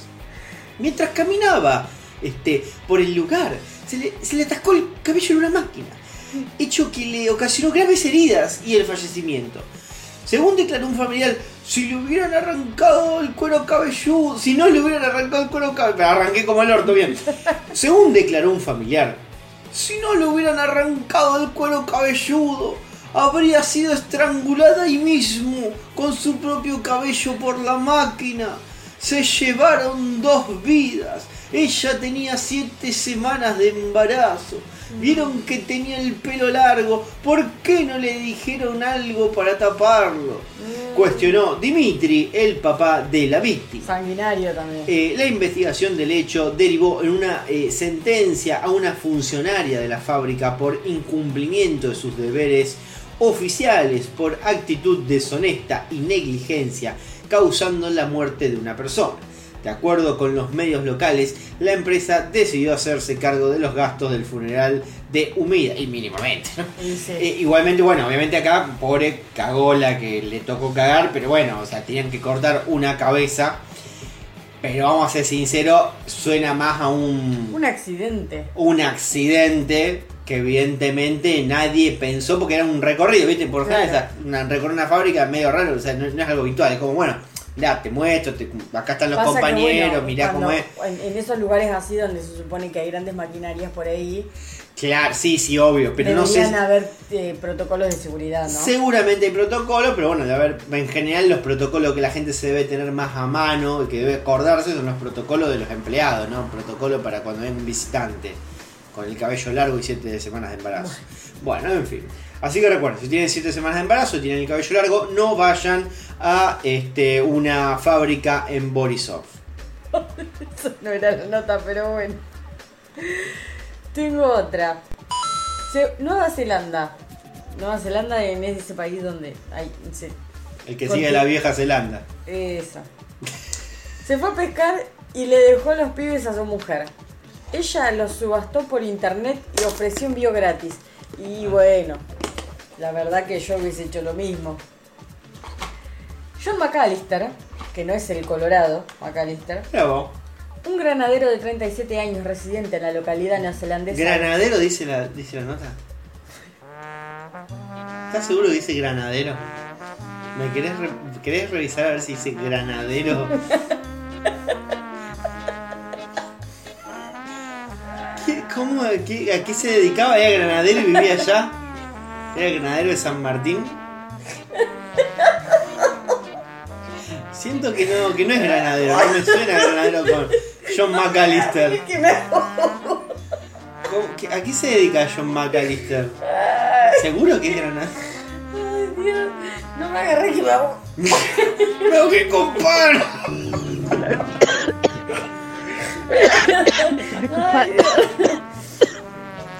Y María ve la ropa. ¡Déjame! Ay, Dios, uno no puede tener un narrador en todo el podcast. Te acordé el audio del loco ese, ¿te acordás ese que estaba que no le salía la. Ay, Dios. ¿Cómo se llamaba este que estaba en, en Fox Sport, ese que no le salía? Que le decían, dale, Bobby, dale. ¡Ya me salía, Cristian! ¡Ya me salía! ¿Te acordás? Era- No me acuerdo, pero era el, el cronista de anteojito, alto, que el otro, el camarógrafo lo curtía. Dale, dale, Bobby. Porque, ay, no me puedo acordar quién era. A mí se me viene a la cabeza la, la imagen del pelado, pero no era ese. No, era uno de un pelo que decía, ¡Ya me salía, Cristian! ¡Ya me salía! ¿Viste? Como diciendo, me estaba por salir, vos me estás interrumpiendo. Dale, Bobby, dale. No me acuerdo, quiero revivir Bueno, me tengo que buscar ese momento. y decirte, dale, Bobby, dale. Bueno, pará. Bueno, a ver el granadero. Desde Faro y esperando. Iba a decir eso, Cristian, déjame terminar a mí. Vos borrá todo esto que pasó recién. Sí, sí, obvio. John McAllister, que no es el Colorado McAllister, Y no es el papá de Kevin y no es McAllister. el papá de Kevin McAllister, un ganadero de 37 años residente en la localidad neozelandesa de Marton, Ahí va. se fue de viaje de pesca improvisado en plenas vacaciones escolares, Ah, un vivo bárbaro. dejando a su esposa, Linda, a cargo del cuidado de sus dos hijos. Ella, totalmente fuera de sí, o sea, sacada porque los pendejos no paraban de correr y ser cagada, decidió destruir a su cónyuge. La verdad que metió a los pibes en el medio. Por ello puso un anuncio con el nombre de Marido, dos puntos, cuya descripción era Former, Hunter and Father.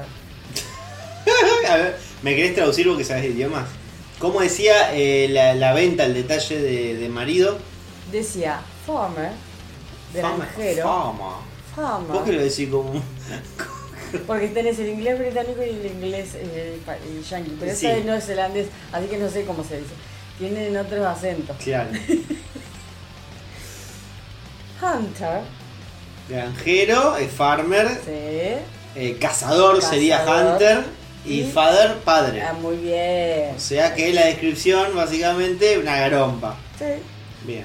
Más de 200 personas se interesaron por la subasta, Bueno, que con 12 ofertas alcanzó un precio de 66.33 dólares. Pará, Dueño alquiler acá. pará, pará, pará. Porque ahora yo estoy entendiendo lo que está pasando.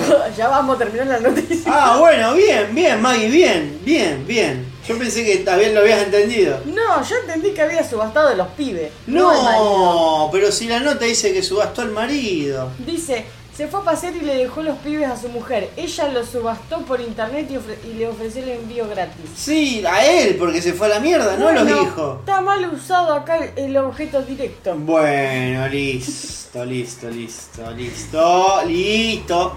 Listo.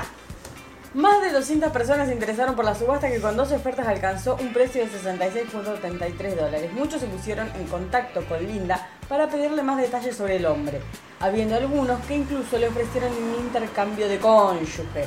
Claro, le mandaron fotos y "Este no, no, me convence, igual deja, prefiero la plata. Claro. Y la verdad que sí, hizo muy bien, Linda, la verdad te felicito, pensé que había vendido los pibes. Incluso hubo quien le preguntó si John tenía algún vicio, a lo que ella contestó que es extremadamente aficionado a las largas conversaciones sobre el pasto o el clima. Uh, como, como que no, no tiene una, una muy interesante. Una, una garompa. Claro, sí, sí. Lo, lo- lo- o sea, fue básicamente un posteo para bardearlo mucho. Sí, para hacerlo concha. Porque ella también prefería la plata. Sí, sí. Los calcetines Muy boludo, pero bien que te gustan los boludos porque te casaste con uno. Bueno, hay gente que le pasa, Martín. Eh, generalmente a todas las personas le pasa. Calcetines en el suelo, enfermedad que también se le contagia a los más pequeños de la casa. Claro, sí, sí, sí. No obstante, posteriormente la plataforma eliminó el anuncio por incumplir sus términos y condiciones. Claro, se ve que no, no, no aceptaban granadero. No. Bien. Eh, no tirá con otra media. no, basta, la concha de mano, no la pata. Estados Unidos. Batalla campal en un tenedor libre. Se coló en la fila de la parrilla y le partieron una silla en la espalda. Me encanta, cómo no estuve ahí, Dios. La trifulca involucró a más de 40 personas una batalla campal por una tira de chorizo. Qué bien que estarían cocinados esos chorizos. Sí, se ve que eran buenos. La verdad que habla muy bien del lugar. Quienes se enfrentaron en el salón principal del restaurante. Las violentas imágenes se volvieron virales. El hecho ocurrió en una sucursal de la cadena Golden Corral de Bensalem, en Pensilvania. En Pensilvania, punto, porque acá dice oh. Muy bien, muy bien el punto. ¿Qué desató la pelea? Según contó un testigo, uno de los clientes se enojó porque otro supuestamente se había colado en la fila. Algo acá, moneda corriente. Y sí, la indignación que te corre por las venas. Eh. Un testigo, Alexis Ríos, este recontra argentino, estaba ahí comiéndose un, un bife de chorizo, afirmó que el incidente comenzó después de que la persona que estaba en la fila se enojó con el cocinero porque él recibió su trozo de carne primero a pesar de que estaba detrás del otro cliente en la fila. Según explicó, esto se debió a que pidió su corte con menos cocción, por lo que tardaron menos en tenerlo listo. Bueno, tiene sentido. Bueno, la defensa, esta persona, A las trompadas por la defensa. Agarré una silla para defenderme y eso fue todo. bueno, se defendió con la silla, está bien. Claro, se defendió con la una silla que va a estar levantando los brazos. Claro. Dijo Ríos en diálogo con ABC Filadelfia, o ABC, sobre la pelea. Se lanzaron puñetazos y se lanzaban sillas, lo que sea, tazas, vasos, de todo. Se tiraban con de todo. Menos con comida. Menos con- no, si la parrilla estaba buena. Además, Ríos sostuvo que nadie resultó gravemente herido, aunque sí señaló que se retiró con un hem- hematoma en la nariz y que su hermano le quedó un ojo morado. Se comió un par de bifes. Bueno, la moto. Eh, Ya está. a mí me hace acordar mucho al momento de los Simpsons, ¿te acordás cuando vienen las rosquillas? La el chabón que trae las rosquillas y que se le quieren abalanzar y está con una cadena y le parte un cadenazo a uno. Y dice, alguno más quiere ser héroe y se quedan todos. Ay, cómo no hay imágenes Le del- parte un cadenazo en la cabeza a uno, creo que a cómo no hay Charlie. imágenes del cocinero este para hacer No me ese acuerdo, meme? creo que era Charlie, que era el rubiecito ese con anteojito, creo. No me acuerdo. y se queda eh, Carly, qué sé yo, ahí Homero, dice que alguno más quiere ser héroe. Qué hermoso. Ah, no era cuando lo llevaban, creo que era cuando prohibían las rosquillas y se llevaban las rosquillas, Sí. algo así era. Bien. ¿Tenés otra? México creo, porque en realidad hay un montón de notas que ahora vienen de TikTok y no te dicen de dónde son, pero bueno, una mujer fue eliminada de la foto familiar de su propia boda porque su suegra la odia. Así te lo digo, la odia. Muchas eh, veces los rencores familiares se estropean.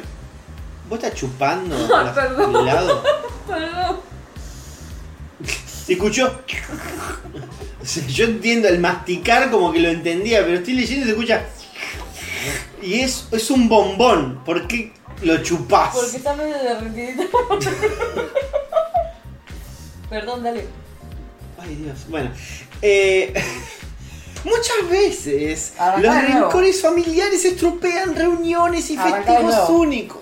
Arrancá de nuevo. Porque no quiere que quede como que se escuche como le chupa. Que sea un misterio. Muchas veces los rincones familiares estropean reuniones y festejos únicos. Tal fue el caso de una joven que mediante TikTok dio a conocer la historia de odio por parte de su abuela hacia su madre. Su abuela paterna mandó a quitar por medio de Photoshop a su madre de la foto del día de su boda. Esto con el fin de tener una hermosa foto familiar en el que no estuviera la novia. Esto aclaremos, o sea, no es que eh, la foto original no, no está la novia, no es que la hizo sacar. No, no, la foto original existe, la foto final después del casorio, cuando salen de la iglesia, está la novia, el novio, los padres de la novia, los padres de la novia, está la, familia la familia Sí, nuclear la ahí. después. Y de repente, claro, esta mujer dijo, claro, yo esta foto la quiero tener en mi living, pero esta mujer, esta conchuda no la quiero tener. Claro. Y mandó eliminar. Entonces, ¿qué es lo que hizo?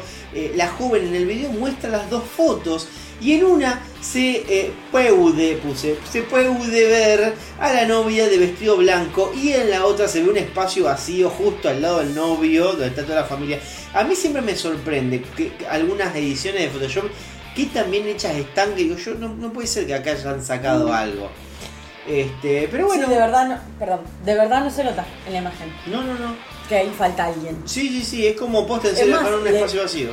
No, y que además, justamente la novia está delante de alguien Y atrás y se- atrás está la, hay una persona que hay un chabón, pantalón de vestir, con saco, entero, traje, claro. y nada, se ve todo. Exacto. Decís que te inventaste, esto te lo dibujaste. Bueno, no- no- nunca voy a entender cómo funciona este, algunas cuestiones. Bien. Eh, ¿Qué otra nota tenés? Tengo TikTok, o sea, no sabemos dónde, dice. Una mujer descubrió que su novio le era infiel porque se subió a- con otra al taxi que ella manejaba. También ya acordémonos en la parte internacional que todas estas notas que digan TikTok eh, Es porque son de otro lado que no es de Argentina. Sí, nadie, o sea, en realidad son, basta de buscar dos minutos en el perfil del usuario para ver de dónde mierda Sí, sí. es. Pero bueno, las notas, los portales no lo hacen. Una usuaria de TikTok llamada Jen, ya sabemos que de acá no es, De obvio. Contó que le propuso al novio verse un viernes y que el joven contestó que ya había quedado para ir a un evento deportivo y que podían quedar para el sábado. La joven aceptó y, como no tenía nada para hacer, decidió trabajar conduciendo un Uber el viernes y conseguir algo de plata para poder salir el sábado. La sorpresa vino después, cuando le llegó la solicitud de una chica y la aceptó. Cuando llegó al destino, se dio cuenta de que era su novio el que estaba con la chica. Ambos ¡Es supieron- puntería! A ver, qué, qué- qué puntería, hermano. Ambos supieron que se habían visto, pero ninguno dijo ni una palabra. Ya, ninguno dijo nada. Claro, se miraban por la, le miraban por el retrovisor así. Sí, sí, yo me imagino el chabón como poniéndose bien de costadito, Sí, ¿viste? Como sí. mirando el... Este, cuando los dejó, inmediatamente, no, perdón, esto dice la chica. Cuando los dejo, inmediatamente me llaman para decirme que lo siente. Me llaman. Me- ah, bueno, bien. Perdón, me llama para decirme que lo siente, explica Jen, a la que su novio le dijo que la otra chica era solo una amiga. No, no, pero tiene mucho sentido. claro, sí, sí. Pero el azar le confirmó la, la infidelidad a Jen. El domingo salí con mis amigos y estábamos hablando de esto con la camarera, que es amiga nuestra, y nos dijo que conocía a la otra chica y que ella estaba en el mismo bar en ese momento. No. Y la fueron a cagar las amigas. La chica confirmó que llevaba un tiempo con el novio de Jen y finalmente el muchacho confesó la infidelidad. O sea, todo, cerró por todos lados. Este chico tuvo suerte porque podría haber tenido aunque sea una sola duda o pista y era como, bueno, mi, pa- mi palabra contra la tuya. Y bueno, al final y sí, te cagan en todos lados, hermana. Así que bueno. Eh, no tengo más noticias. Yo tampoco tengo más noticias, así que solamente quedaría tu rinconcito, ¿puede ser? Eh, ah, el, el rinconcito BTS. Eh, yo tenía preguntas de Coso, ¿verdad? De, Le- de Leila. Sí, Lila. de Rela.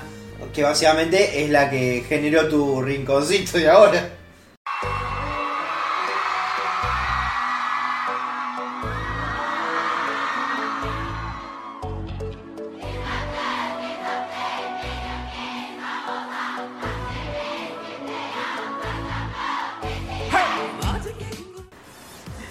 ¿Te aprendiste al final el fanchat? Eh, uy, teóricamente sí, pero después cuando lo quiero decir no. Como Cuando lo. Vos siempre tenés que recordar que el libro va primero y después va de, de mayor a menor. Sí, va Jin, va Yuga, va Hobby, este, va Jimin, va Tae y va Yanku. Sí, pero Es. después cuando lo quiero decir corriendo no me sale. Bueno, eh, la cortina de hoy nació gracias a Lila. la cortina de hoy. La, cor- la columna, recontra trabada. Eh, que hizo una pregunta. ¿Cuál era la pregunta, Martín? ¿Te acordás? Eh, ¿Dónde vivían ellos? En Corea. Bueno, esto ha sido todo. Espero que les haya gustado. No, nada, o sea, ¿dónde viven ellos ahora? Es como, nada, viven en, en Corea. O sea, no, viven en Seúl, para ser más específicos. Este, deben ser cerca de su trabajo. Hay algunos rumores que dicen que viven todos juntos en un, en un mismo como complejo, ¿no es cierto? De distintos, eh, de distintos departamentos. Como un gran hermano. Pero bueno, cada uno tiene su casa, su lugar específico y otros, bueno, no, dicen que viven cada uno por su lado. La verdad no tengo idea porque no conozco las direcciones de donde viven, pero sí sé que han vivido juntos durante Pero muchos digamos, años. no es porque- un dato público. No. Guardan mucho eso. La verdad no sé. No sé, yo calculo que en Corea se debe saber dónde viven los BTS. Si supieran dónde viven los BTS, estarían todos haciendo guardia en la puerta. Para Es mí, que- para mí no, no se puede saber eso. No, para mí sí, sí saben, pero ¿qué pasa? Ya están tan acostumbrados de que lo tienen allá que quizás ya, o sea, cuando salen deben tener como una seguridad de la puta madre o, o como debe ser complejos gigantes que puede salir por cualquier lado. Este, debe ser muy grande el espacio como para que los estén persiguiendo y que todos salgan por la misma puerta, lo dudo mucho. Este, o puede ser que también vivan todos dispersos, no lo sé. Eh, pero sé que viven en Seúl. Digo Seúl, no digo Seúl. Em, pero han vivido todos juntos. En un momento cuando ellos empezaron eh, a trabajar juntos, cuando ya se formó la banda y todo, eh, vivían todos juntos en un departamentito súper chiquito, súper chiquito. Es más, hay de los programas de variedades, que de eso todavía no hablamos, ellos tienen muchos programas de variedades que hacían como especie de reality donde los grababan. Están Room BTS, donde hacen juegos, está Bon que es cuando se van de viaje, está eh, Rookie King, que son como prendas y juegos que les hacen hacer. eh, eh, después está American Hustle Life, que es cuando viajaron a Estados Unidos a aprender sobre la cultura del hip hop. eh, también les hacían hacer cosas. Eh, son todos como programas de variedades de ellos mismos. Bueno, que todavía no hemos hablado, pero ya vamos a hablar y a llegar a eso. Tienen muchísimo material. Pero en uno de estos eh, mostraban cómo ellos vivían cuando ellos recién empezaron la banda vivían todos juntos en un departamento muy chico, lo cual vos lo ves, son siete personas viviendo prácticamente en un mono ambiente, en camas, eh, cuchetas, pegados uno al lado de otro. Eh, te daba impresión, como, ¿cómo podés vivir y dormir ahí en ese lugar? Bueno, ellos estaban acostumbrados. Este, por eso se conocen tanto, también por eso están tan acostumbrados a estar juntos, como que ya no, no pueden vivir uno sin el otro.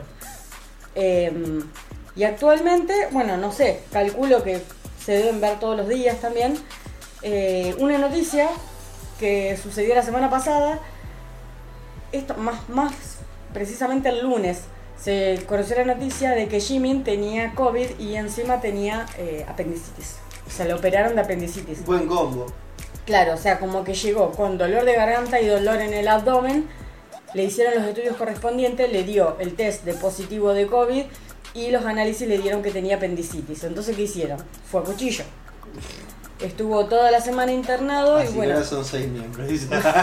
No, no, no. Estuvo toda la semana internado y bueno, hace un par de horas eh, Weavers lanzó el comunicado, Big Hit, la empresa, lanzó el comunicado de que ya le habían dado el alta, que eh, ya el, el test que le hicieron antes de salir del hospital le había dado negativo, el test de COVID, y lo único que le queda, bueno, es recuperarse eh, en su casa, que todavía no sabemos dónde queda.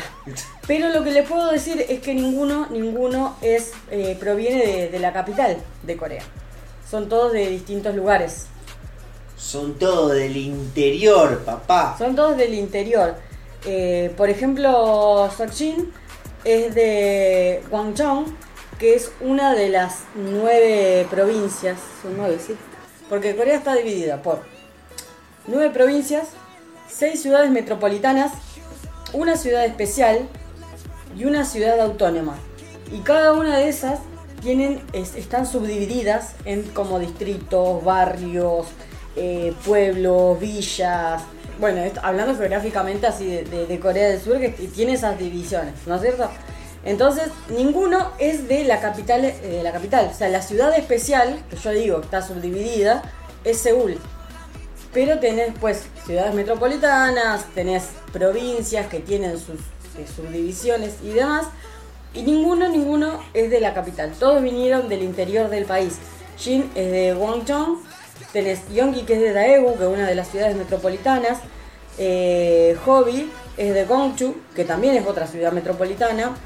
Eh, viene de Dongjaku, que es un distrito, que es una de esas subdivisiones que yo mencioné, pero es un distrito de Seúl. Eh, después eh, Tae viene de Sogu, que es un distrito, pero de Daegu. Todo lo que es Gu es distrito. Todo lo que termina con Gu es distrito. Excepto Daegu, que es una ciudad metropolitana, ¿no? Este, después eh, es de Busan, que también es una ciudad metropolitana. Y Jimin es de Gumjeonggu, que es un distrito, pero de Busan. O sea, ninguno, ninguno es de la capital. Ahora viven todos ahí porque la, la empresa se encuentra en ese lugar. Pero eh, ninguno es como quien te dice acaso los famosos son de Buenos Aires. Es, es un poco geografía, pero bueno, Geografía coreana. geografía coreana. Este, y acá va otra cosa que voy a tirar un dato que eh, se está lanzando semanalmente un webtoon de BTS, que es una historia, un cómic, que vos lo podés leer a través de la plataforma Webtoon, que es solamente, bueno, un cómic, o sea, imagen, contexto, y después, aparte, para terminar de completar la historia, tenés el Wattpad, que es una historia redactada, una novela de la misma historia. Entonces vos podés acompañar una cosa con la otra. Esto es todo eh, armado por la empresa, todo recontra legal, este, porque hay un montón de fanfics y cosas así que está, está lleno por todos lados. Pero esto es lo, oficial, se llama eh, Seven Face Chaco. eh, y lo pueden encontrar mediante esas plataformas. ¿Qué pasa?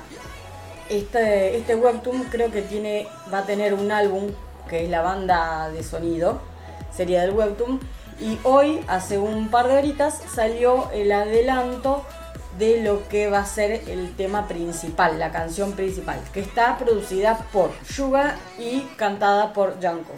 Así que para los que están interesados, les gusta leer, les gustan lo- los, los webtoons, les gusta leer Wattpad, este, eh, las historias así de... Los cómics. Los cómics y las historias de fantasía. Este, bueno, se los recomiendo por si lo quieren leer.